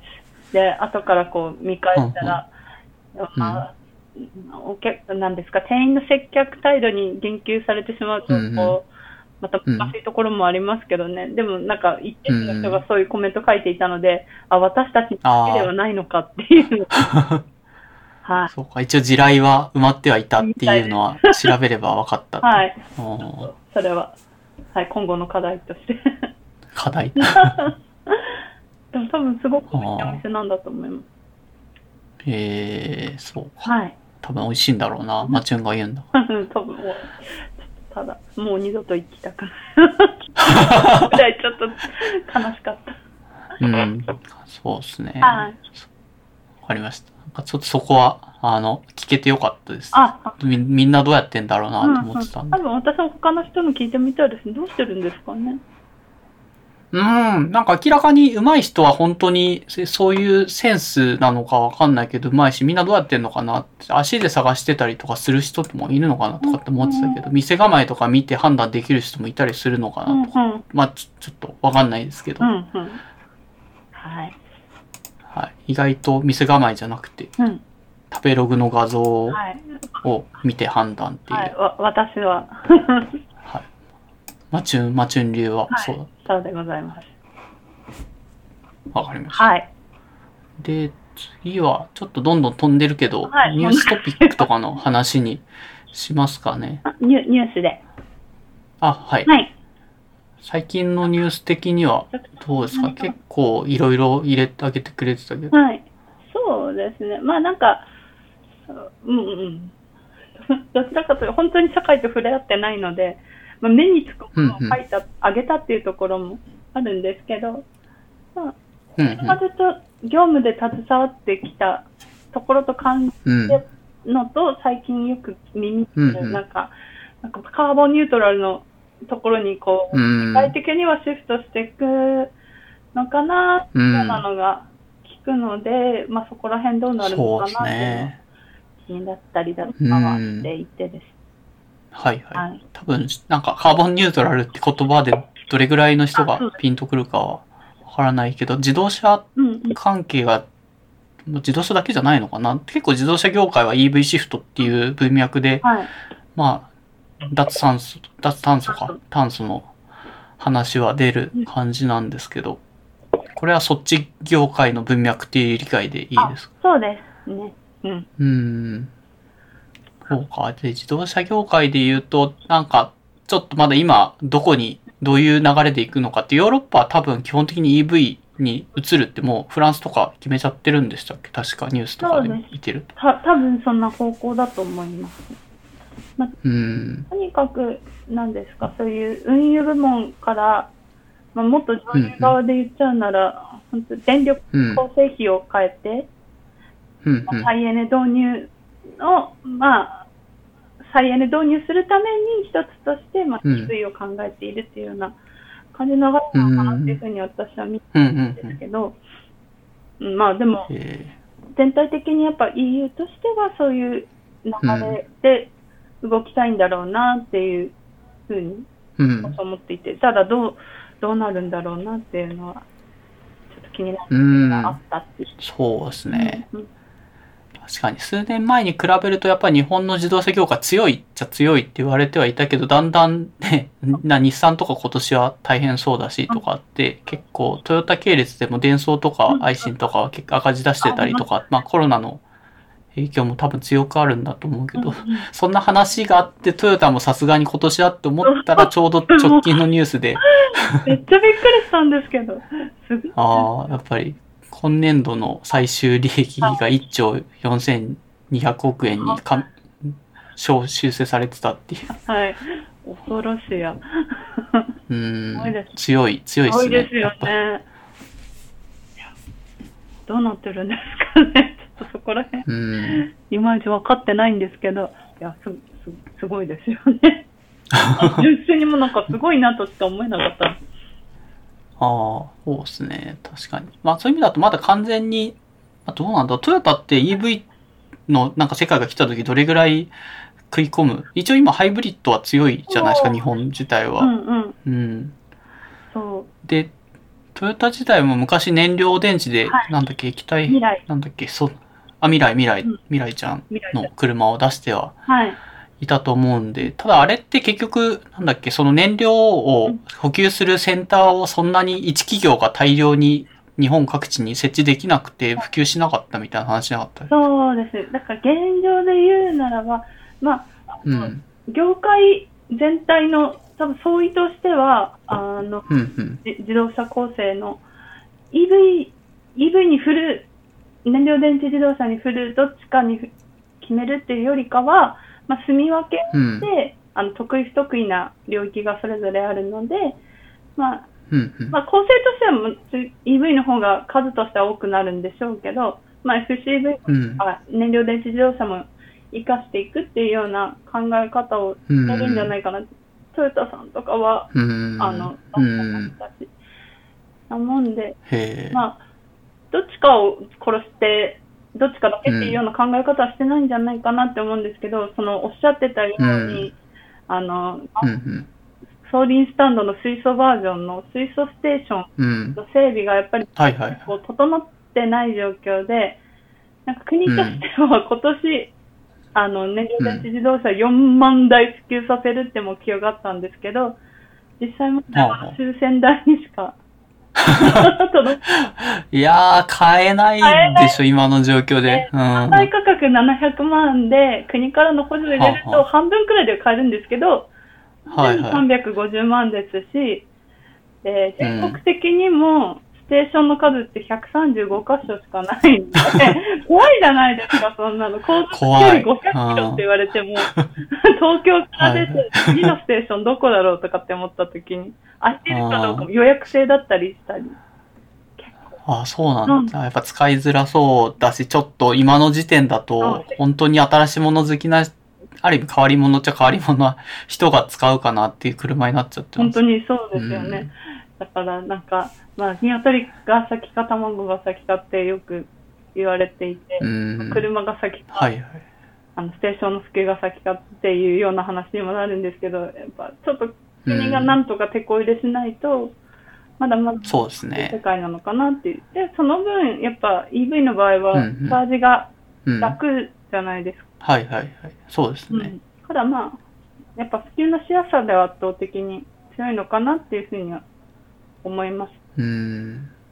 そうか。で、EV シフトが起きた時にどれぐらい日本のメーカーが。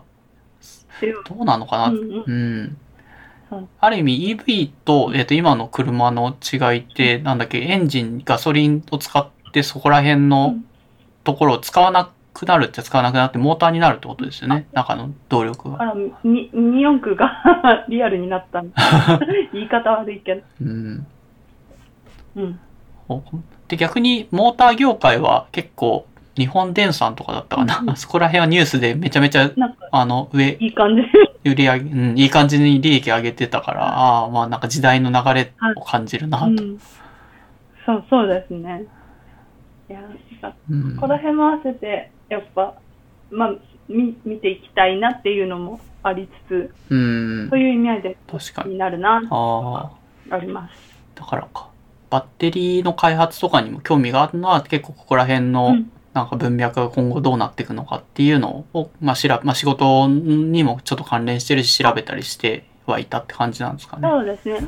で、私的、私は全然その、バッテリーも、あの、そこまで明るくないので、まあ、ちょっとこれから詰めないといけない、いけないって言い方ないですけど、詰められたら詰めたいなっていうのがあったりうんうんうん。してます。なんかすごい、まあ、ほう話をしてしまった。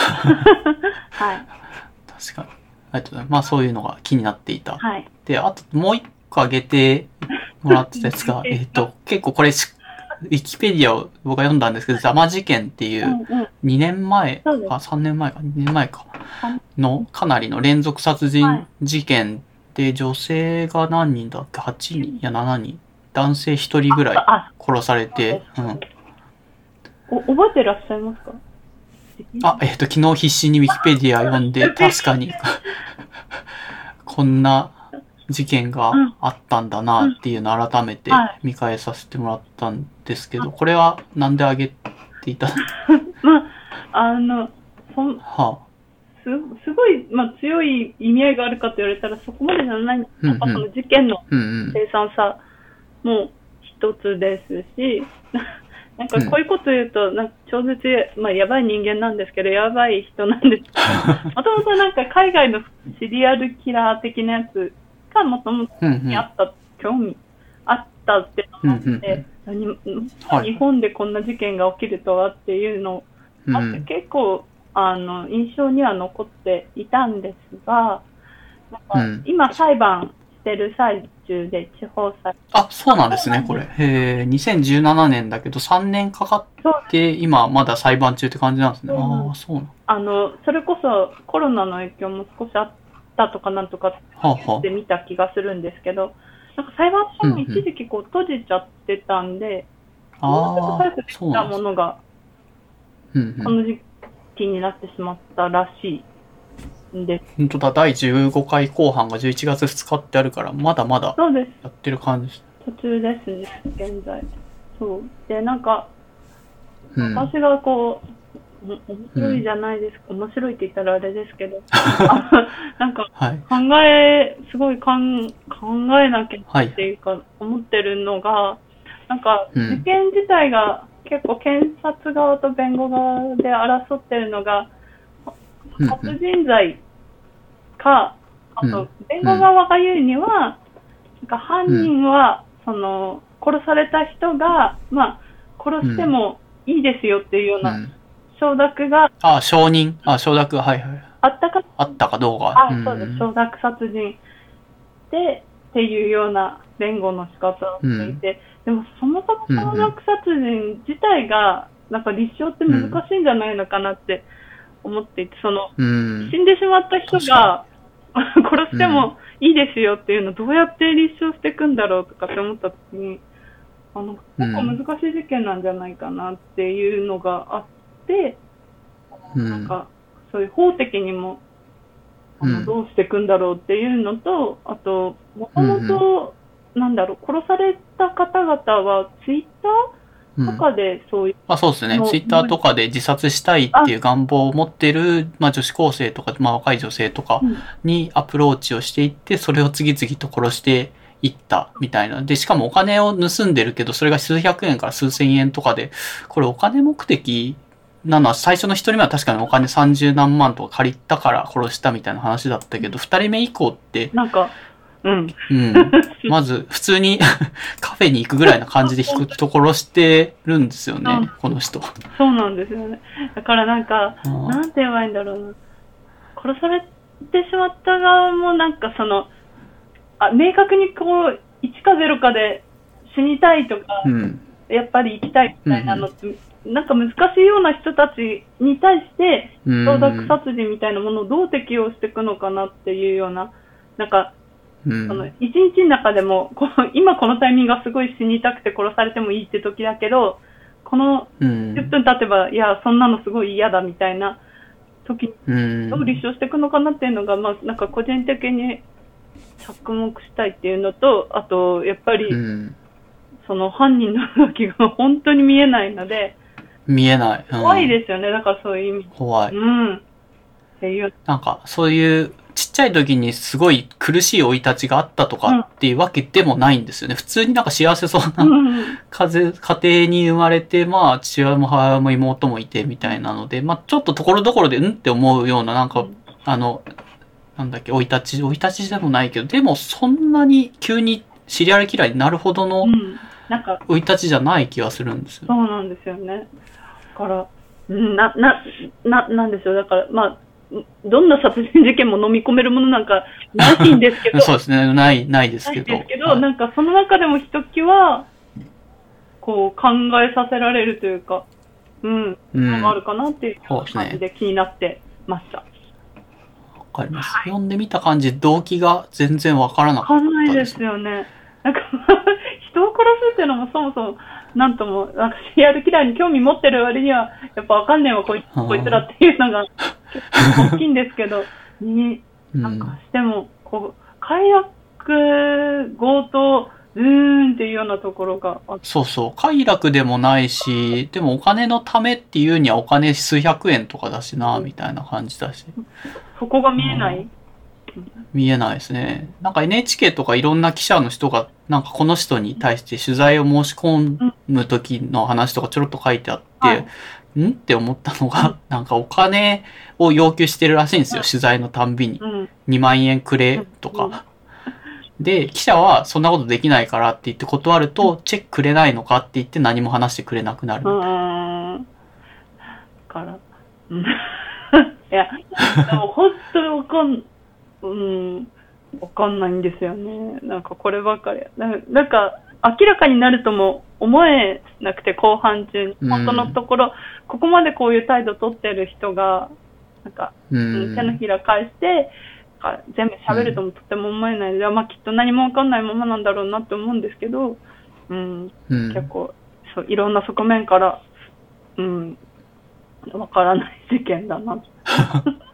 はい。そうですね。まあ、よくある、なんかシリアルキラーで本当にサイコパスっていう話とかでいくと、まあまあ、まだ、そ、その人形態、うん、そもそもいい心がない。うんで、人を殺すことはまず何とも思ってない。うんで、極力楽に生きたいから、えっ、と、お金を借りた人を殺せば、その分は踏み倒せるから、じゃあ殺そう。が1件目の殺人じゃないですか。で、2件目以降は、うん、特にそお金ってわけでもないけど、ただ、でもこの人にとって人を殺すのが0円だけど、人を殺せば1000円もらえるんだったら、じゃあ人を殺そうっていう極端なしう、うん、思考回路にもしなってたとしたら、うん。なんか殺した後の、うん。なんか殺した遺体を入れる箱みたいなのが家に9個あったとか、10個が10個あってうん、殺人事件は9個で、まあ、つお縄で捕まったんですけど、うんなんで10個目があるかっていう意味だと、えーっと、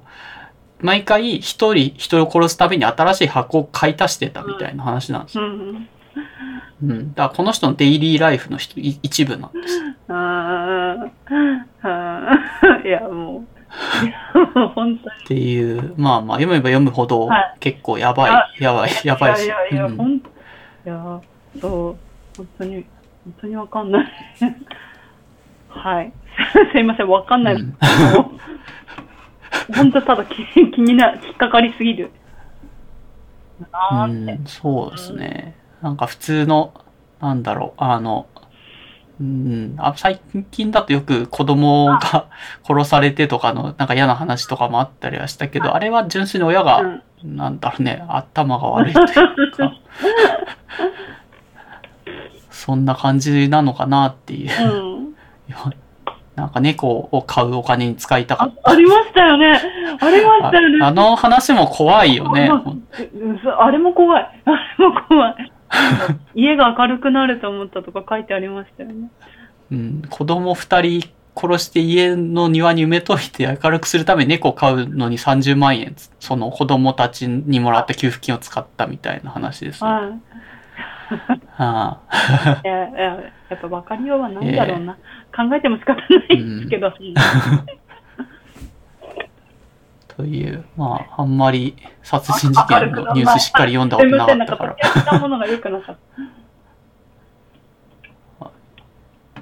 で、えーっと、あと自分も一応ニューストピックせっかくなんであげといたけど、特に何も言うことないけど、大統領選挙、アメリカの大統領選挙で多分バイデンさんが勝ったみたいな結果になったんじゃないですかね。もう決まりました？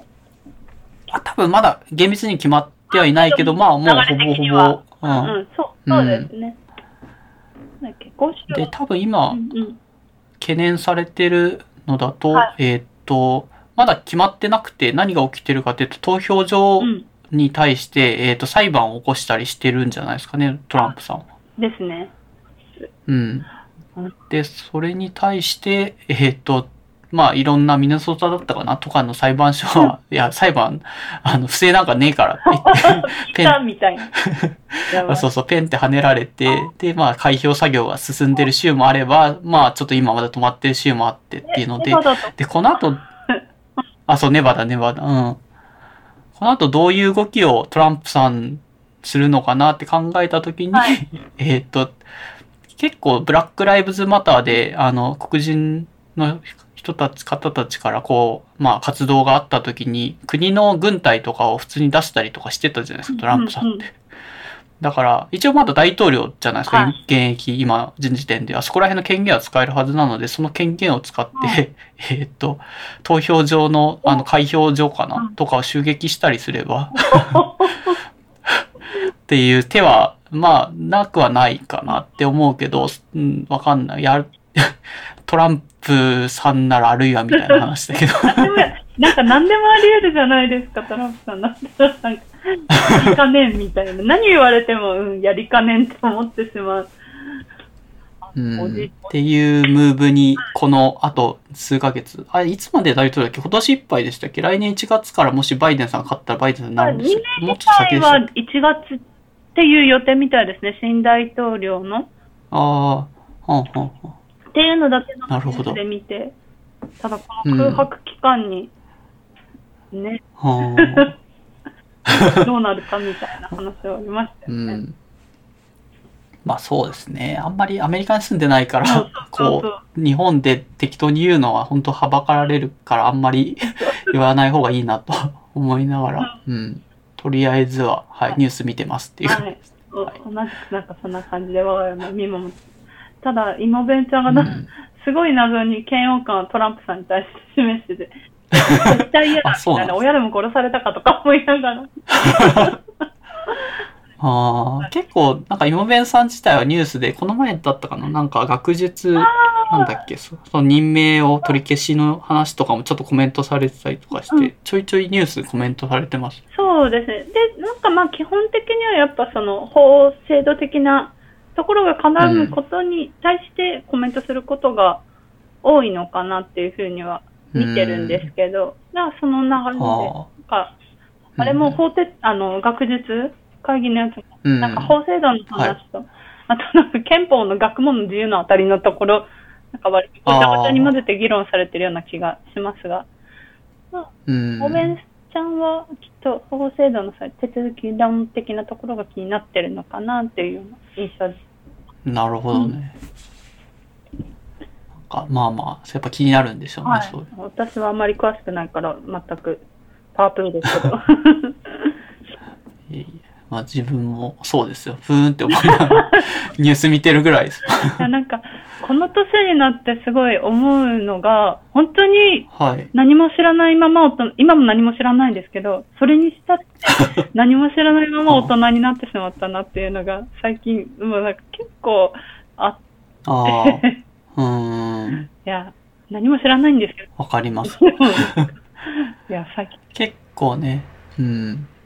脳のリソース的に違うところの、まあ、なんか理系だったら理系のアカデミックな学問一個結構脳にガツンと それでやろうとすると、それだけで結構リソース食われちゃうから、あんまりっていうのもあるし、興味も自然と、なんだろう、自分で勝手に社会に対しての興味切っちゃってるところとかもあったりした気がするから。いや、まさに多分そうだったんですよね、これまで。でもなんかう、ん。な社社会人、一応社会人仕草してると、そうもいかないところが出てきたりだとか。わかります。その時に、うんあ、本当に純粋に何も知らねえ、やべえやつじゃんっていう、を思います。うんまあ仕草でいいんじゃないですかね。仕草がとりあえずできれば、まあまあ擬態できるから、擬態できるぐらい知っておけばいいんじゃな5い年くらいと思いますそ。のスタンスでいくと思いま そうですねす。。はい。で、まあ本当になんか社会的なニュース僕はそれぐらいしかなくて、あとは本当個人的あ、な ニュースで。こういうのがいいんだよね。うん。ココンプっていう、あの、なんだっけ、ちょうどベースうんうん。パンを食べた流れで、あの、プロテインみたいな飲み物なんだ。粉をただ水に溶かして飲むだけで、普通に1食分の400キロカロリーぐらいのを完全にいいバランスで取れちゃうっていうお手軽な、あの、食材というか、まあ、人工食品みたいなのがあって、それをお取り寄せして、なんか最近、み、ユーハ味覚とかななんかそ、どっかの企業とグミを作ったっていうのが送られてきたんで食べてみたんですけど、まあ、めちゃめちゃまずかった。な、なんでしたっけ？なんか味の感想書いてましたよね。ああ、なんだっけ？そうですね。感想的にはなんか、バリウムを飲むじゃないですか。健康診断とか人間ドックで飲んで、あれもただただ粉を白くしたやつを水に溶かしたやつをうん口に流し込むんですけど、あれをさらに油っぽいあなんか要素をー入れたようなグミですね。えババリウム自体は味があるんですかあれは？あバリウム味な、多分無理くりつけてるのは多分病院ごとだからかな。多分ないのもあるかな。うん。え、ココンプ？コンプじのグミ自体はあるんですかあ、えっ、と、グミ自体は、そう、あの、気持ち悪い、なんか香料で つけたような味がし一応ついてはいるんですよ。だから最初はグミみたいな気持ちで食べれるんですけど、噛んでるうちにだんだん、なんかすごい変な油みたいなのが口の中ふわって広がってきて、後味も悪いし、食欲が食べてるうちになくなってきえー、ます。え、あ、それが狙いなんじゃないですか？あ、そうなんかな。それだったら成功してる気はするけど。うん。え、え、コンプ自体はベースパンみたいに、なんかその、うん。一回飲めば一日の3分の1とか、あ、そうですね。3分の1ぐらいのカロリーがそれで取れる、はい、感じです。えー、え、で、で、コンプも一応飲んでみたんですけど、えーっと、なんだろう、まずいプロテインみたいな味かな、そういう意味だと。甘みとかあんまりな。まあ一応ちょっとはほんのりついてるんだけど、でもやっぱまずいんですよ。ずいんだ。うん。水で飲むとまずくて、で、せいぜい牛乳で溶かして飲むと、一応ギリ飲める。感じあでした。ーあー。あーじゃあ、え、じゃあまだベースパンの方が食べれ、食べベースパン、チョコ味、全然うまいと思います。あ、そうなんだ。なんか結構見かけるから、文字としては、コンプ？うん、コンプ見えますよね。やっぱり、一番のメリットはかなり短時間で、あえーっと、まあ、完璧な栄養価のバランスの取れた食事が取れるので、なんか本当に作業してても、本当ご飯食べる時間がもったいないっていう人は、そのコンプを本当、まあ、ザザッと作って、シャカシャカして、あの、5分ぐらいで、あとりあえず体壊さないぐらいな食料うんを体に注入することができるっていうのは楽でいいなと思ったけど、ーいや、まあ毎日取るのはストレス溜まりそうだ。間違いない。でももう、多分私には絶対向いてないし、私結構、あの、ベースパン自体は、あの、チョコ？チョコはうん。うんうん。美味しいなと思うチし、うんそれもチョコ美味しいよね。チーズを合わせたりして食べれば、結あ構いけるあ。感じですけど、それでも、あの、前食とかはちょっとお金が厳しい。あ、わかります。なんか、それでもう食べ続けて問題ないからどうぞって言われてもうん、ちょっと厳しいですよそう今日今日は美味しいし。遠慮したいみたいな 出てきちゃそううそうそう。感じうん、わかりなます。のに、だからまあ、ストレス解消と自分の料理の手間がめんどくさいから、まあこれでいいやっていう時に取っとくのが一番いい使い方じゃないかな。そうです。うんですね。た思うと多分、コンプは箸にも棒にもかからない。うん。コンプはより、より美味しくないし食べてる感、ものを食べてる感じがしないから本当に。栄養を体に流し込んでる感じですよ。ちょっと、だから、もし未来が来て、うん食事はこういうもんですって言われたら、ちょっといろいろ見ますよね。生きるとはみたいな。生きるとはってなる え。で、あと、コンプグミは結構3袋ぐらい送られてきたから、コツコツまずいと思いながら食べてたんですけど、なんかだんだん舌がバカになってくるのか、はあ、とりあえず、なんか、まずいグミだと思って食べれば食べれなくもないなっていうところまでは多分コツコツ食べてればなりそうな気がしました。へえ、あなんか最終的に、あ実は気づいたらそばにいるみたいな存在に。うーん、なんだろうな。おなんかグミ食べたい時って別にご飯食べたい時とちょっと違うじゃないですか。なんかちょっと小腹になんか噛んでたいなぐらいなうんのの、それをグミだと普通に純粋に糖分取っちゃうから体に良くないけど、コンプグミでまあ紛らわせとくかぐらいなた使い方としてはまあできなくはないかなって感じはしてますコンプ。組自体はカロリーとかない多分入ってるんじゃないですかね。コンプグミっていうぐらいだから食べてれば。うんうんうん。ただ、なんか糖分だけっていうグミではないから、うんまあ食べてそんなに、そうそうそう。そう、サプリメントとか多分そういう食、なんだっけ、食物繊維とかも取れると思うんで、まあ、グミ食うよりかはいいみたいなやっぱ。一粒だな。まあ、なんかクーポン券とか持ってるから500円ぐらいだけど、あげ、あげるけど、それ。次お会いした時に一粒ください。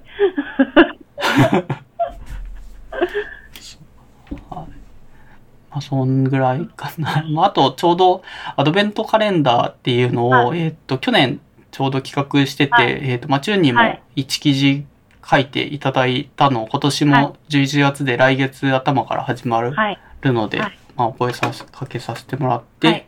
ちょっとはい、まあ、チューンブログをまた新たに。前回は何だったか、ネットフリックスのおすすめ。動画を確か、うん、覚えてる。私、基本的に。そうですね。はい、嘘つきですね。書いてないですね、これは。何について書いてなかったのかな。うん、なんか続編みたいなの書くかもっていうところまで見たような。で、その通りで、はい、三つ、三つも書いてない。ちょっと、あ、じゃあこれを続けて書けばいいんですかね、とか言って。すごいね。1年ごとに前振りがあるって。もう本当最悪仕草だ。いやー ちょっと、はい、今年もな、うん。まあ、ま何らか、あ、はい、そうですね。まあ何でも、特に基調編にやらなくても全然、あの、いい、本当自由にはい、タイトルを決めて紹介してもらえればいいので、はい、お願いしますけど。はい。で、お取り寄せの話とか、どうですかね。そうですね、やっぱり、あの、まあ、コロナで外出れなかった分、あの、何回も言ってますけど、美味しいものが好きなので、なんとか家でうん。うん、うん、そういう美味しい思いをしたいという、あの欲がむくむくとあって、で、うん。うん。はい、2つほどあの見つけてですね、ちょっとよく利用したかなっていうのがあって、うん、うん。一つは、はいあ結構ラーメンが好きになっておりまして、近年、私。うん、うん、うん。なので、ほう。クメンというサービスを使ってですね、あの、うん。そう、お取り寄せをしてました。で、このタクメン自体は、あの、うん。日本のこう有名なラーメン屋さんってすごいあまたあると思うんですけど、その中でもうんうん、ここのタクメンの運営の会社がピックアップしたお店はい。のラーメンが、おみ、なんでしょう、お店の方がこう開発して、冷凍した状態で届くあっていうようなサービスになっていて、まあ自分たちであの食べたいところの選ぶんですけど、で、うん中でもすごい個人的に気に入ってるのが、あの、ジローインスパイア系、はいはいはい。何店舗、十数店舗あってですね、を取り寄せられるっていうのが結構よくって、というのは、こう、二郎系っておいおいしいというか、無償に食べたくなるんですけど、お店で食べるともう、うんうんお腹いっぱいでチャレンジみたいな感じになっちゃって、まあ、残したいなっちゃいますね。残せない、あの、謎プレッシャー。うんはいはい家だと、もう、ないじゃないですか。好きに食べればいい。うん。そうそうですね。量も調整できます。そうそう。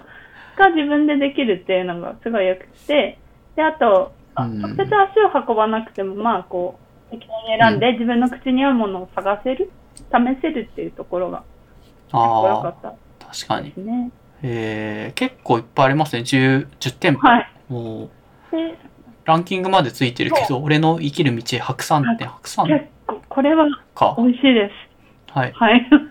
ゆ これ美味しいんだ。これ美味しい。あの、何店舗かそのインスパイア系試したんですうんうん。これが一番美味しかったかな。ああ、ちなみに他はどれを試した？インスパイア系で言うならば、えっと、この俺の生きる道、雷そば、はいはい。あと、あ、載ってないや。あと、今、ランキング10位までしかないんですけど、他にもああ、本当あだ。って、うんうん。あと何？あとす3、4店舗くらい試したかな。食べで、あの、当時はですね、コロナが大騒ぎの時、はいはい。在庫切れがめちゃくちゃ多くて、ああ、はいはい。もう純粋にみんな家で引きこもってるから、でもラーメン食べたいっていう需要があった。そうそうそう。はい。なんで、あの、頼める種類も限られていたっていうのもあり、まあ全部はもちろん試せてないんですけど、そうですね、他にもうん、うん。インスパイア系だけでも全部で5、6店舗は食べたと思います。で、その中でも、俺の生きる道は、あの、うんうん。すごいバランスが、麺も美味しいし、スープもうん作って、で、これ、うん味付け油付 きなんですよ。うん。で、油なんかこう、私が最も避けてきたやつだったんですけど、うんやっぱり脳みそは正直で、油ってやっぱり美味しくって、で、他のお店もこう油付き何店舗かやってるんですが、はい俺の生きる道はダントツで油が美味しいですね。なんかって感じなんですけど、やっぱ違くてですね。うん。それはもう、あの、今弁ちゃんも一緒の意見で。ぜひお試しいただければと思います。あら、難点としては、送料が異常に高いので、あ あ。あら、まあ、大量に。何食か買えば買うの。がうんいいのかなって感じ。でも、えー保存とかってどうなんですかね？全部チルドされてるんですか？そういうわけで冷も凍されてきて、それをもうあはいは込んで。い。うん。じゃあ、かなり保存は効きそうな感じですよ、ね。だから1.5ヶ月くらい持つんじゃないかな。うん。そう。はい。そういうこれ結構良さそうでそうすね。いう意味でもおすすめです。おーちなみに他のつけ麺とかなんかいろいろあるじゃない？ですか？それ、ジロ以外は食べてあ、ない。食べてます、食べてます。えっ、と、つけ麺で、あの、有名どこ？だと、富田さん。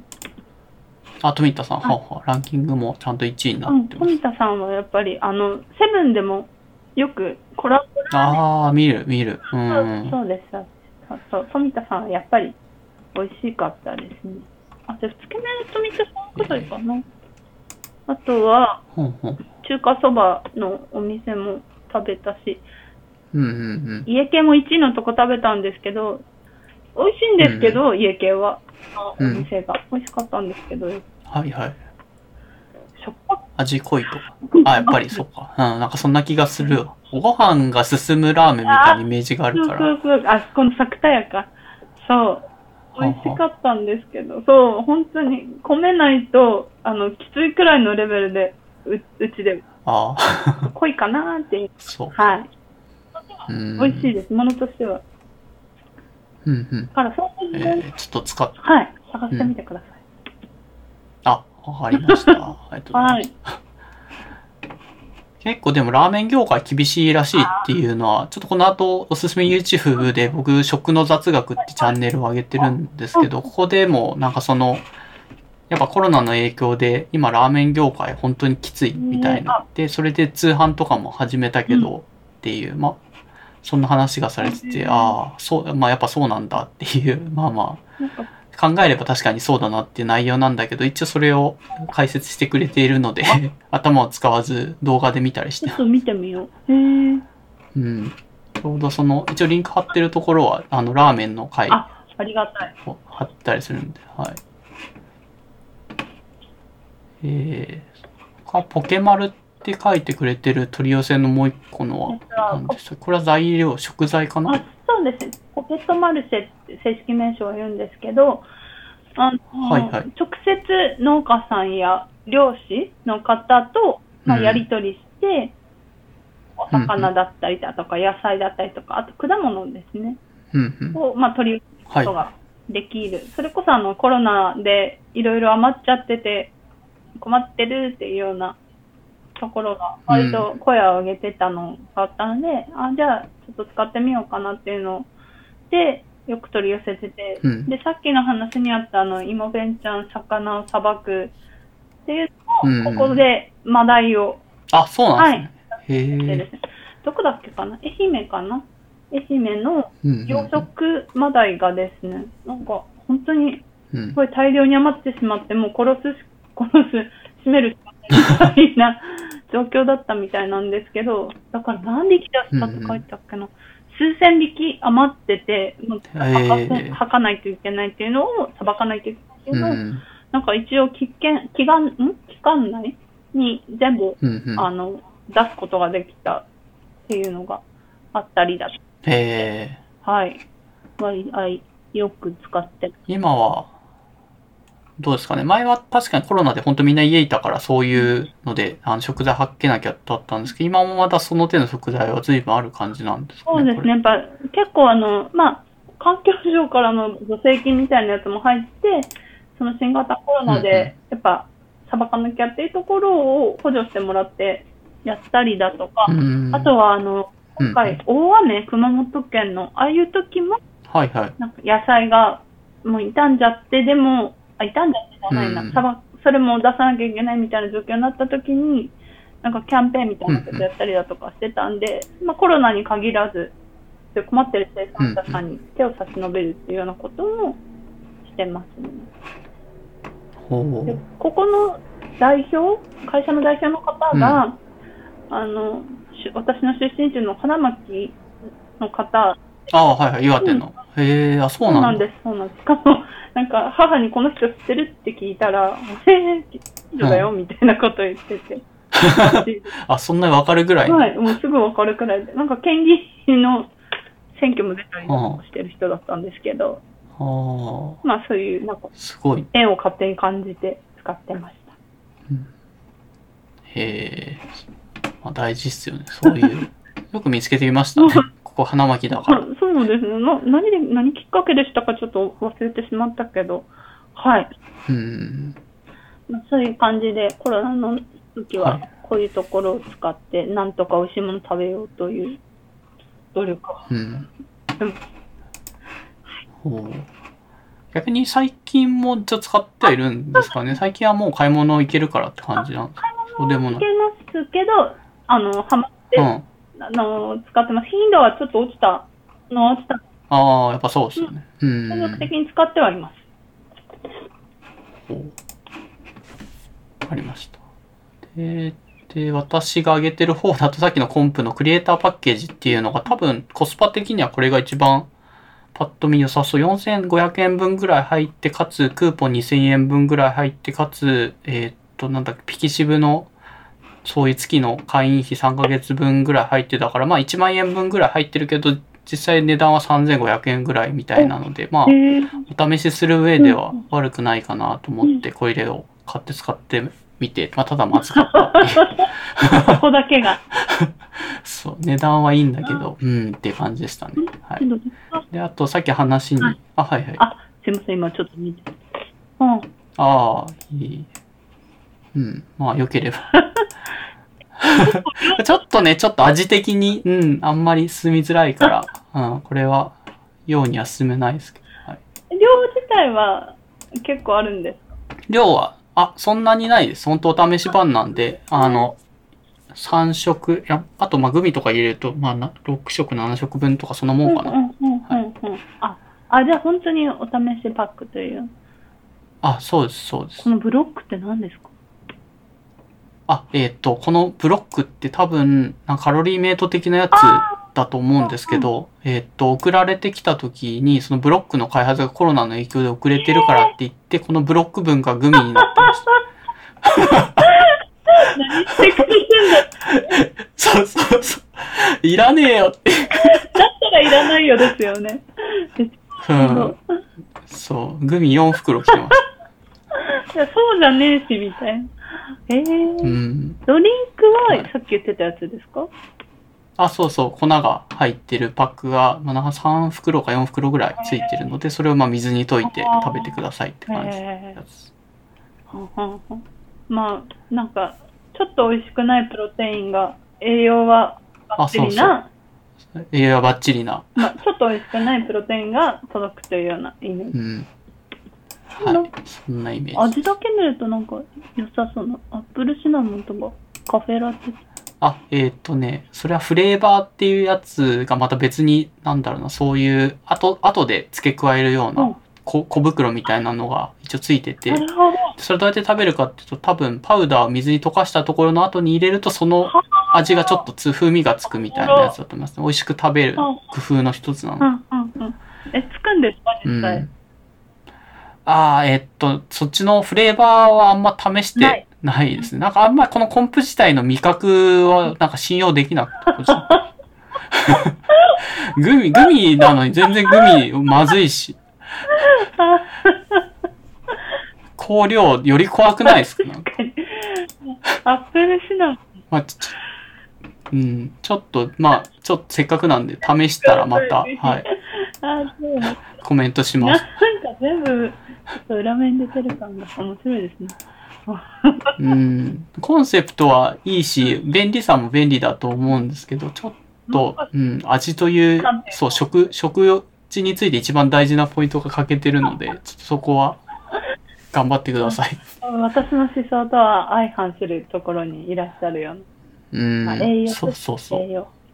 うん、だからもう、なんか極限まで舌がバカな人は得する商品かなって気がする。えー、面白い。えー、あーありがとうございます。面白いな。はい。そういうのがあります。で、おすすめ YouTube、オロチンユってちょっと見たんですけど、結構なんかグロい昆虫？魚？これ何か、あ、魚界か。はえーっとですね、あのーれは何？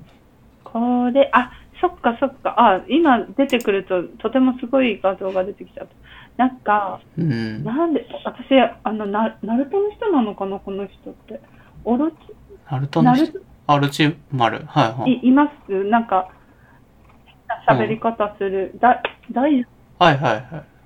うん。オロチマルの、あの、料理してる人ですかね。で、あ、あ、あ、あ、あるじゃないないですか。それ、はいはなんい。か、キャラクターで、あの、基本的に進めるん、あの、なんだ、動画撮ってるんですけど、一貫して、キャラクターで。はいはい。でなんか、今これ、これが海のゴキブリだっていうのが一番上に来ちゃってますが、なんか、虫を採集して、あそうん。それを調理してる動画で、うんこの喋るだけだはい。と何がいいんだって感じなんですけど、すごいなんかキャラ設定がしっかり、割としっかりしてて、なんか喋りがないんですよね。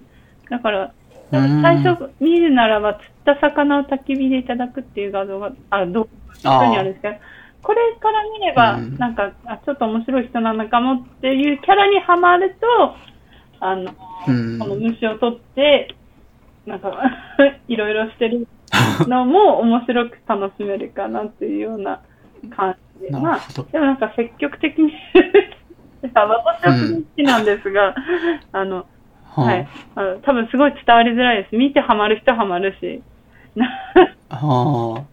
まあ、あの、まあ、中はついに頭が さらにおかしくなって、社会に触れないとこうなってしまうから気をつけようっていう。は いなかなか尖ったチョイスですね。ゴキブリを食べ、食べるんですよね、これ多分この人。食べます、食べます。まあでも基本的に虫はもう素揚げに。するので、あ、下げするんだ。はい。大体一緒ですよね、感想は。なんか、アーモンドみたいな味がするわ。何？で、全部食べた後に、こう、うん。コオロギと言ったら、これ、透明なやつって言って、あの、うん金子さん、黄色なやつをパックして、ある時、水を飲めっていうのが、もう、パッケージにされてます。ああ、面白い。はい。そっか、そっちの文脈も知ってる人が見ても、ああ、これあるあるというか、あっちで見たわっていうので笑える感じなの。すごい、あーちょっと見てみようかなじゃあ。しっかりしてるので、あなんかそ、うんうん。そういう意味合いで、すごい、ちゃんとして、うん。ちゃんとはしてないですけど、そういう感じで見ていただくと、感心するところがいくつかあります。すいません。はい。はい。わかりました。うん。まあ、これくらいかな。ちょっと飛ばしたところも随分あるけど、時間的にはジャスト2時間はいぐらいなので、うん。まあ、ちょっと芋弁は、今回は、お仕事かな。うん。まあ、次回ぜひ、あの、また時間を取れる時というか、はいまあ、多分来年ぐらいかな。うんうんうん。まあ、でも、面白かったです。なんかいろいろ、多分、お酒飲んでる場合じゃそんなに聞けない話というか、そういうのも聞けうんた気がするし、今回ちゃんとデータに残ってるから、はい。まあ聞き返せるんで、はいすい。ません、本当取り留めもなく、ちょっと、あの、蛇行して喋ってしまって、はい、申し訳なかったですが、はい。いえいえ。はい、すいません。結構長い時間だったんで、多分疲れてるんじゃないかなとは思うんですけど、はい。ちょっと、この後はゆったり休んでいただけれはいばと、ありがとうございます。はい。ありがとうございました。はいい